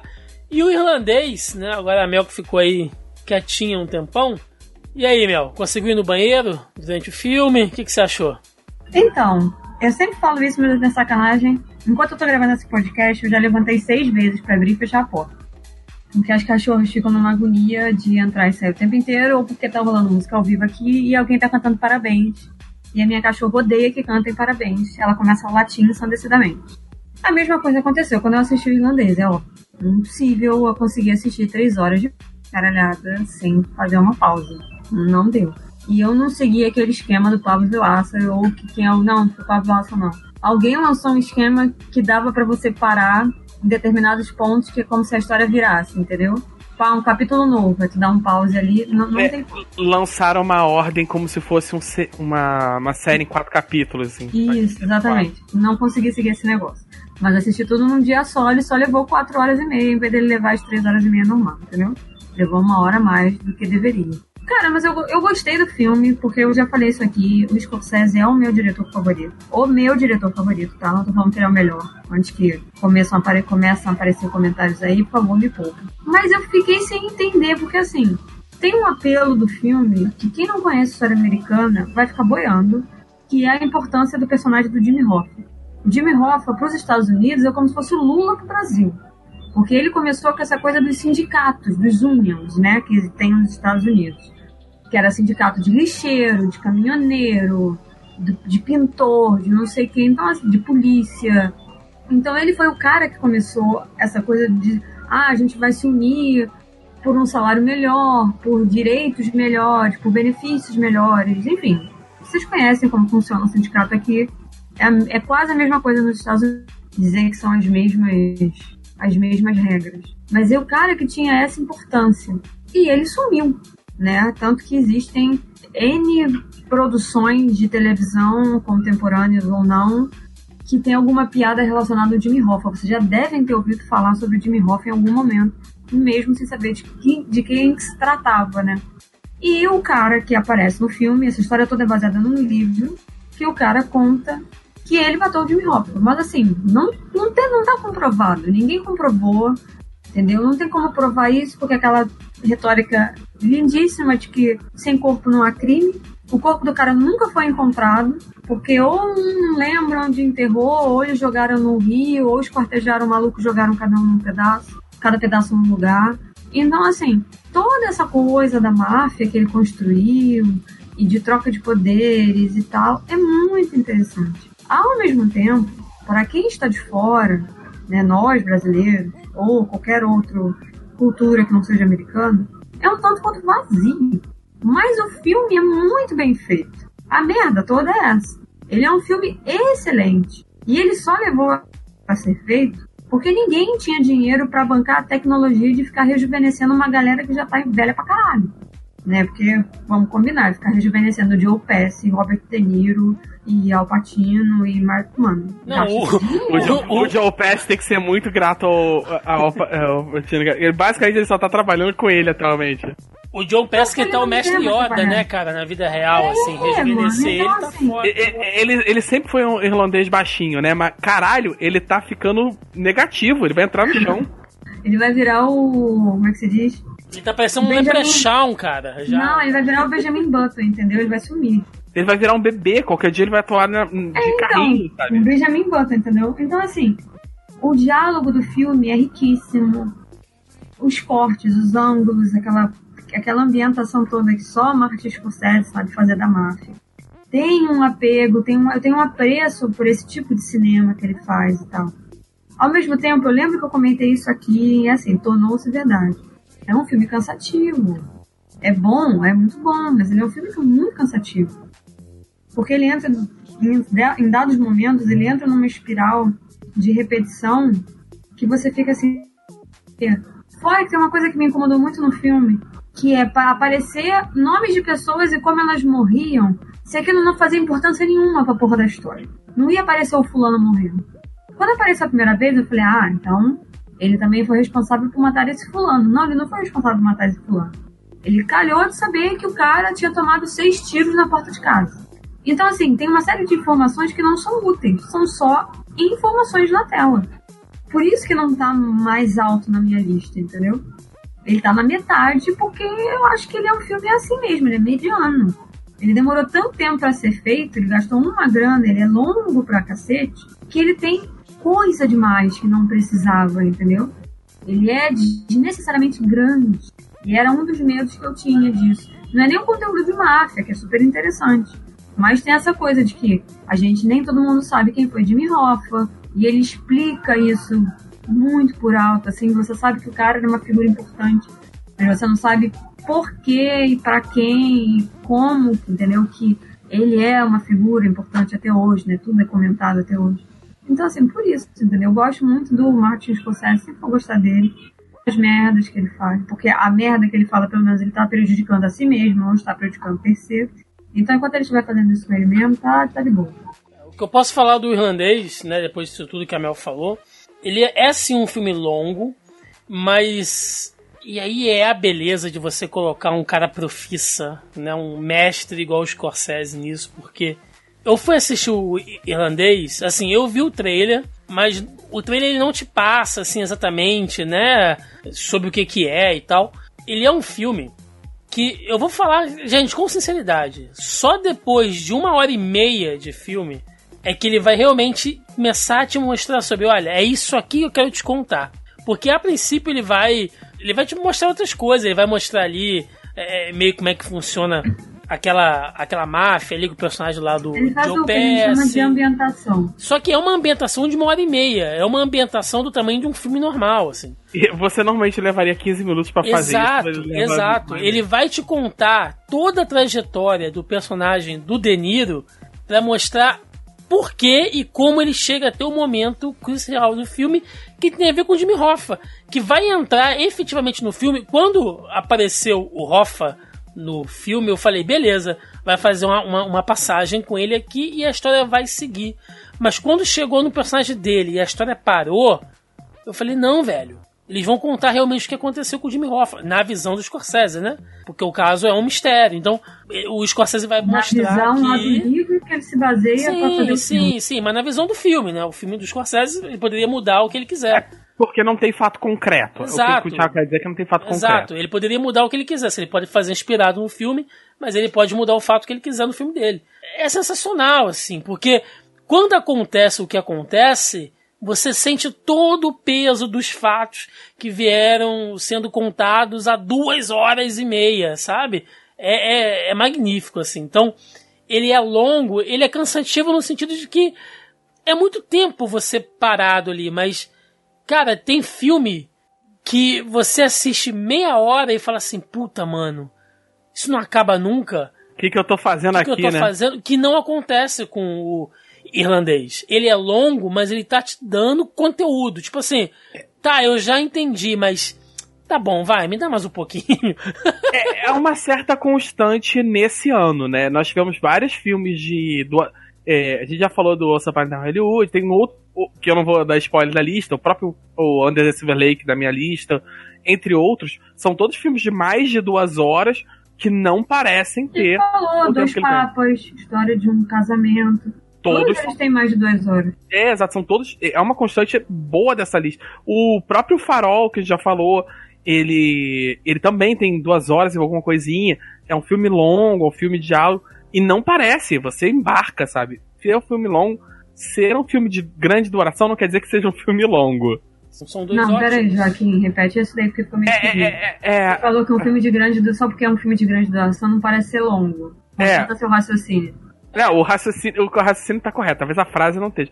É A ele ter percepção do filme ser longo, que você tá dizendo. É, isso eu quis dizer. Ele Entendi. ter mais de duas horas não quer dizer que seja um filme que vai ser longo pra você. Ele às vezes passa rápido Sim. por causa por ser bem construído. E tem filme de, de diálogo mal feito, mal montado, que tem em meia hora de filme, parece que você tá cinco horas sentado ali. Mano, tem episódio de série de 20 minutos que parece que eu tô há dois anos na ali. Porra. Ó, não, nem, nem me fale.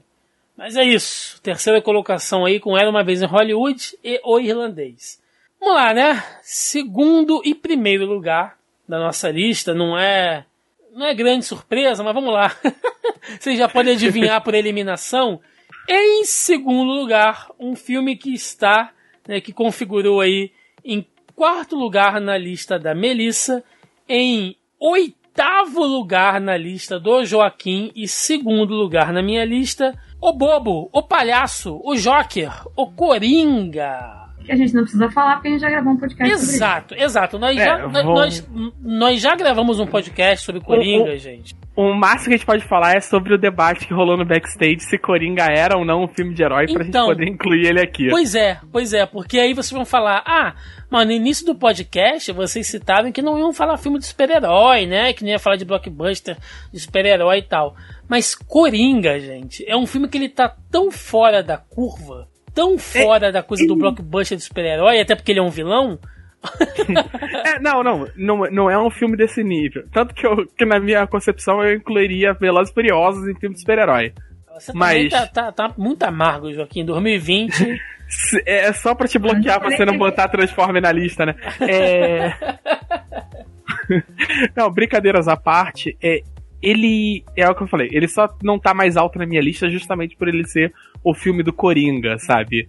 Ele é um filme que funciona muito bem independente de um filme de super-herói. E ele tá completamente fora da lógica dos filmes da DC e da Marvel. E da Fox, etc. Da Sony, etc. Esses filmes que a gente entende mais tradicionalmente como super-heróis, sabe? Na fórmula de super-herói. Então a gente não vai falar muito sobre o Coringa aqui, vocês confiram lá o podcast que a gente falou especificamente sobre o filme. Vai estar aí na postagem aí dessa edição do podcast. Escutem lá que ficou bem bacana. E fechando a lista, em primeirão, tá? Este filme aí está em primeiro lugar, inclusive de muitas listas, e foi uma grata e grande surpresa para o cinema mundial em 2019. Ele está em primeiro lugar na lista da Melissa, em terceiro lugar na lista do Joaquim e em quarto lugar na minha lista, que é Parasita, né, ou Parasite, como vocês preferirem aí, filme coreano, lá daquela família que aprontou altas confusões. Gente, que surpresa boa foi esse filme e que mensagem forte ele traz pro cinema, né? Cara, Parasita é uma sátira social, né? Mas, cara, o bizarro de Parasita, que eu tava, quando eu tava gravando o podcast, quando a gente tava conversando sobre isso, é que é um filme que não dá para explicar. Que não dá para você explicar sobre o que, que é Parasita sem você entregar o filme. Porra, é foda, né? Ah, e você travou também. Não É. dá pra você. Você vai explicar o quê? Uma família É. que se infiltra numa casa. É o máximo que você consegue falar isso. É, é- é porque ele tem. Ele tem uma. Ele tem o- a sinopse, né? Oficial. E mesmo assim, ela é muito vaga pra cacete. Basicamente, ele é a história desse rapaz que aparece uma oportunidade de, de emprego e ele vai. E as histórias da fam- dessa família extremamente pobre que ele faz parte na Coreia do Sul se misturam com essa família de altíssima classe que ele, que ele começa a trabalhar. Então, é uma sátira social, porque tá esse um paralelo de uma É. família quase igual, porque a gente tem um pai, uma mãe e um casal de filhos. Só que É. de um lado a gente tem um casal de filhos adolescente, que pelo fato de adolescentes Adultos, jovens né? adultos, é, jovens Ele- adultos, né? É, eles são É. todos idade de faculdade. É, então, é, eles chamam de jovens adultos, é que a gente não usa esse termo aqui, mas é essa faixa entre 18 e 25 anos. Jovens adultos, aquela coisa de faculdade e tal, e eles não conseguem entrar numa faculdade porque eles não têm dinheiro o suficiente, eles não estudaram em boas escolas, então tem toda aquela carga de estudantil que já vem agregada, né? É, sem entrar tanto. E, e você vê claramente que. É, Cara, que eu não tenho como falar desse filme sem dar spoiler. Puta que pariu. Exatamente. É, E assim, E- Ele. Bom, vamos lá. Eu vou E aí tentar. aparece uma oportunidade de emprego. É, dá pra falar assim, né? É. Aparece uma oportunidade de emprego pro menino, porque mesmo eles não tendo dinheiro, ele é inteligente, o garoto. Todos Assim, eles, né? Todos eles são muito esforçados. Vocês têm, assim, só, só cortando, vocês têm noção que dando a sinopse dessa maneira não dá nem vontade de ver o filme? Tá, eu vou tentar ser. É porque não Eu dá. Eu tentar sei, que, eu sei que é não dá, foda. mas é, é, é uma Eu merda quero. pra vender. Tá, assim. vamos lá. Eu vou Então, tentar. então, eu ia é, finalizar nisso. Ele é. consegue a vaga lá do cara pra ser tutor de uma menina de uma família rica. E aí ele vê uma oportunidade de arrumar um emprego pra família dele toda, entendeu? Cabide de emprego, tipo mais ou menos o governo brasileiro. Tá, eu, eu, eu é vou dar mais ou menos. menos isso. eu vou, eu vou entrar menos. E o filme ele vai entranhando nessa discussão social sobre o paradoxo das duas famílias, sabe? Sobre o abismo social na Coreia do Sul, sabe? Num país. Chato, Joaquim, chato. Ninguém vai querer ver o filme que com essa pariu, sinopse. eu- eu- eu- ele é o melhor, ele é um dos melhores, é um possivelmente o melhor filme do ano. Ele talvez seja um dos primeiros Não vai conseguir. Não vai. Olha só, entre, entre, muita- entre muitas aspas aqui, gente. Ele, ele é um thriller, tá? Ele é um thriller muito tenso, ele claustrofóbico pra tudo. caralho. Ele tem comédia, ele tem Ele- drama, ele tem suspense, ele tem ação, ele, tem tudo. É, ele tem ação, ele, mas assim, essencialmente o clímax do filme se envolve em, uma, em umas cenas de, de extremamente claustrofóbicas, de thriller, que você não consegue parar de olhar e ele consegue construir a atenção nas coisas mais simples sobre, por exemplo, um copo cai e a pessoa vai olhar debaixo da mesa e você tá em pânico porque o copo caiu e quebrou e vai ter que varrer. Porra, não. Esse é a, o nível. A cena do tô chegando em oito minutos, meu amigo.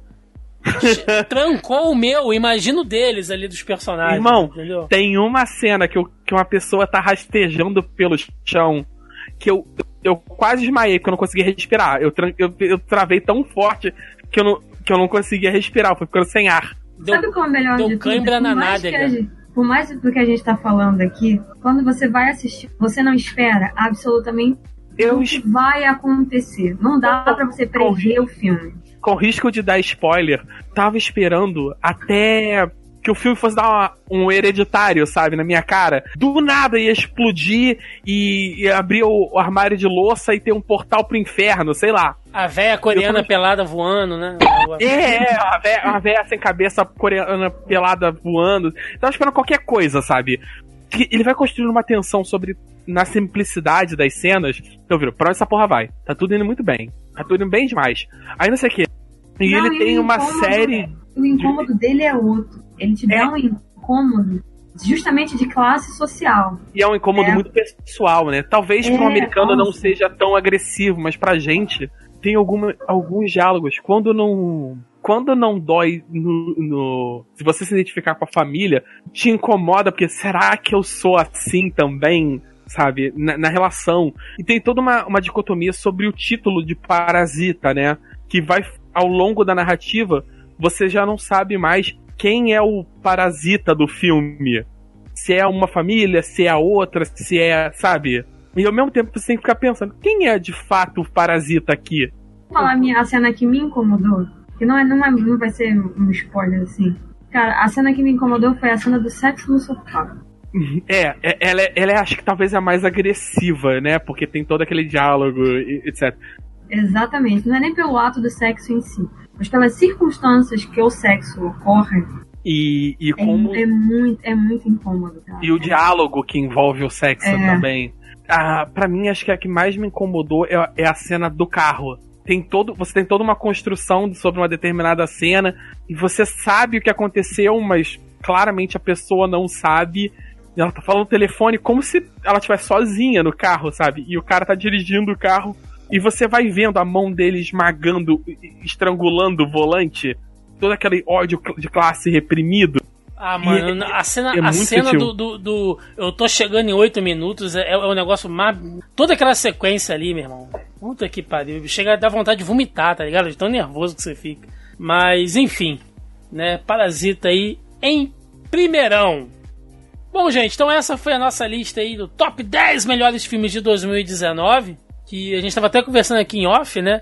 O podcast fica longo, gente. Esse podcast especificamente de lista, porque se vocês prestarem atenção, sei lá, 80% dos filmes da lista, né, Joaquim? A gente poderia fazer um podcast especial para cada um deles. Ah, assim, no máximo agrupando em dois ou três e fazer um podcast sobre cada, sabe? Pois é, então assim, ou a gente faz uma coisa muito superficial jogada, ou a gente fala um pouquinho mais, assim, tenta passar a nossa visão, trazer uma curiosidade e tal pra vocês. Então realmente, gente, fica longo, não tem jeito. Tá? E vocês estavam tá de, aqui- de férias também, não estavam escutando É, a gente, Deus. né? A gente tá aqui só tentando vender o nosso peixe pra vocês verem o filme, porque não dá pra gente analisar esses filmes todos em cinco minutos, vai. Pois é. Então, antes da gente ir pro encerramento, só repassando aqui a lista, tá? As listas individuais ficaram assim: Melissa Andrade, décimo lugar, Como Treinar o Seu Dragão, 3. É, em nono lugar, Nós. Oitavo, Rocketman. Em sétimo, A Esposa. Sexto, Entre Facas e Segredos. Quinto, O Irlandês. Quarto, Coringa. Terceiro, História de um Casamento. Segundo, Adoráveis Mulheres. E em primeiro lugar, Parasita. A lista do Joaquim ficou assim: em décimo lugar, Midsommar. Em nono, Entre Facas e Segredos. Em oitavo lugar, Coringa. Em sétimo lugar, Era Uma Vez em Hollywood. Em sexto lugar, Jojo Rabbit. Quinto lugar, Desculpe Te Incomodar. Quarto lugar, Under the Silver Lake. Em terceiro lugar, Parasita. Em segundo lugar, Bacurau. E em primeirão, O Farol. E a minha lista individual ficou em décimo lugar, Dois Papas. Em nono lugar, Meu Nome é Dolemite. Em oitavo lugar, O Farol. Em sétimo, Green Book. Em sexto lugar, História de um Casamento. Em quinto, Ford versus Ferrari. Em quarto, Parasita. Em terceiro, O Irlandês. Em segundo, Coringa. E em primeiro lugar, Era Uma Vez em Hollywood. A lista geral, geralzona no top 10, ficou em décimo lugar, Rocketman. Em nono lugar, Green Book e a Esposa. Em oitavo, Jojo Rabbit. Em sétimo, Ford versus Ferrari e Desculpe Te Incomodar. Em sexto, empataram Under the Silver Lake e Entre Facas e Segredos. Em quinto lugar, Adoráveis Mulheres e Bacurau. Em quarto lugar, O Farol e História de um Casamento. Em terceiro, O Irlandês e Era Uma Vez em Hollywood. Em segundo, Coringa e primeiro reinou Parasita. Essa foi a nossa lista e o nosso top 10. Eu vou deixar ele bonitinho. Ou melhor, eu não vou deixar não, porque se eu colocar no site, a galera pode olhar e a graça é ir ouvindo, né? Além dos spoilers que a gente já deu sem querer, Pois é. ele vai dar outros. A gente vai dar o É, spoiler do podcast, né? É, então eu não vou colocar a lista no, no site, não. Vou deixar pra vocês ouvirem no podcast. É isso, gente. Vamos lá pro encerramento. Vambora! E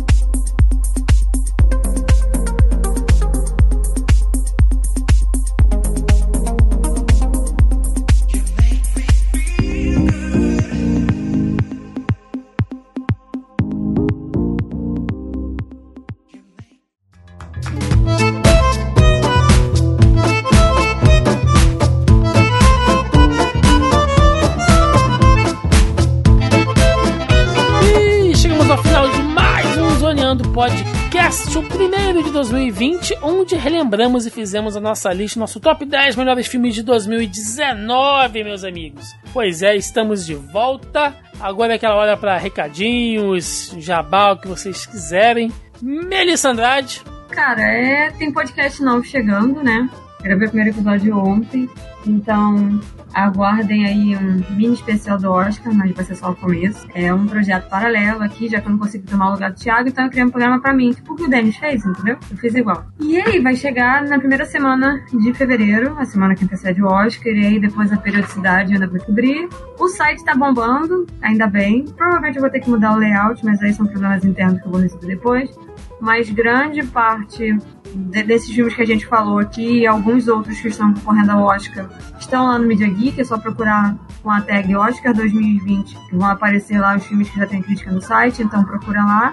E é isso, dá uma clicada lá no site, divulga, Facebook, Instagram, né, compartilha com os amigos e a gente continua com os trabalhos e espero que vocês gostem aí do podcast, que eu vou começar a editar os programas essa semana.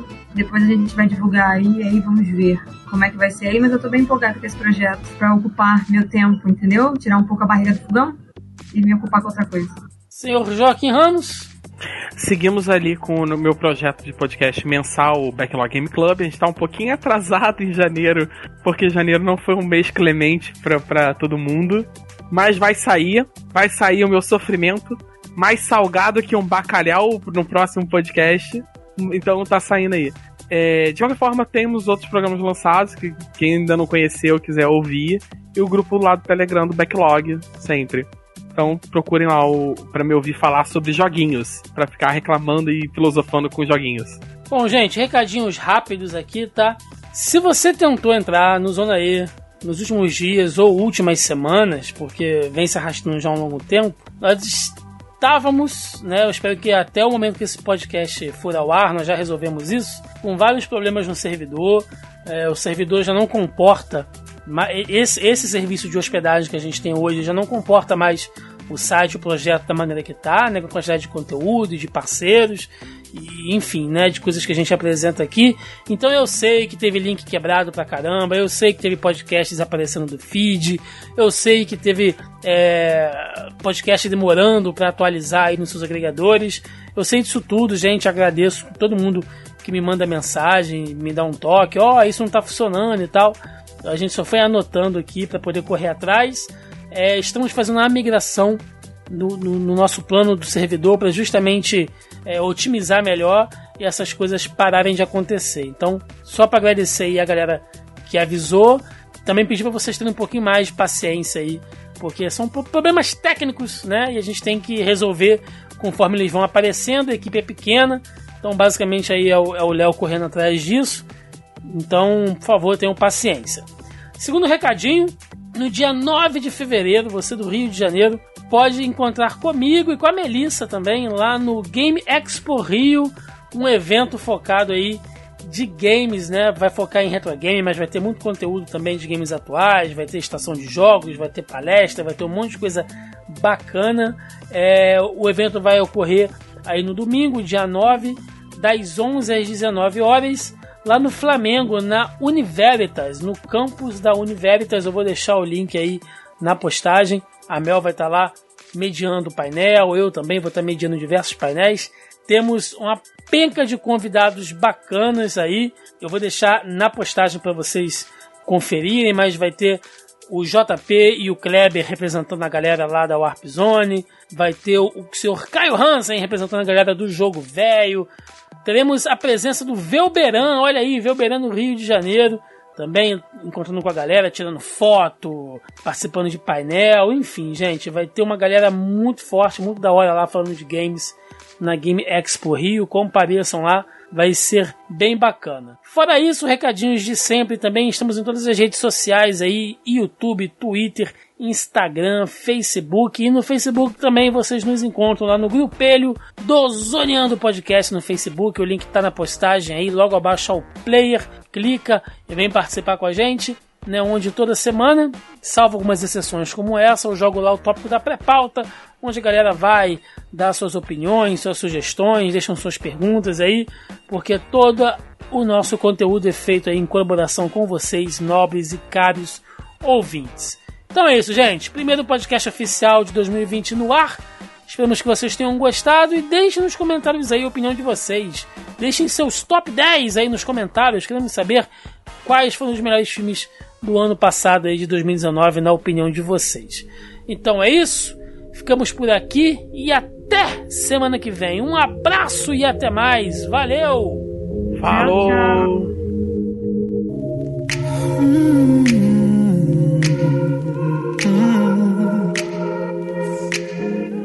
I don't wanna be alone tonight. It's pretty clear that I'm not over you. I'm still thinking about the things you do.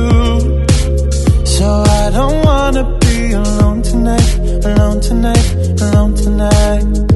Can you fight the fire? I need somebody who can take control.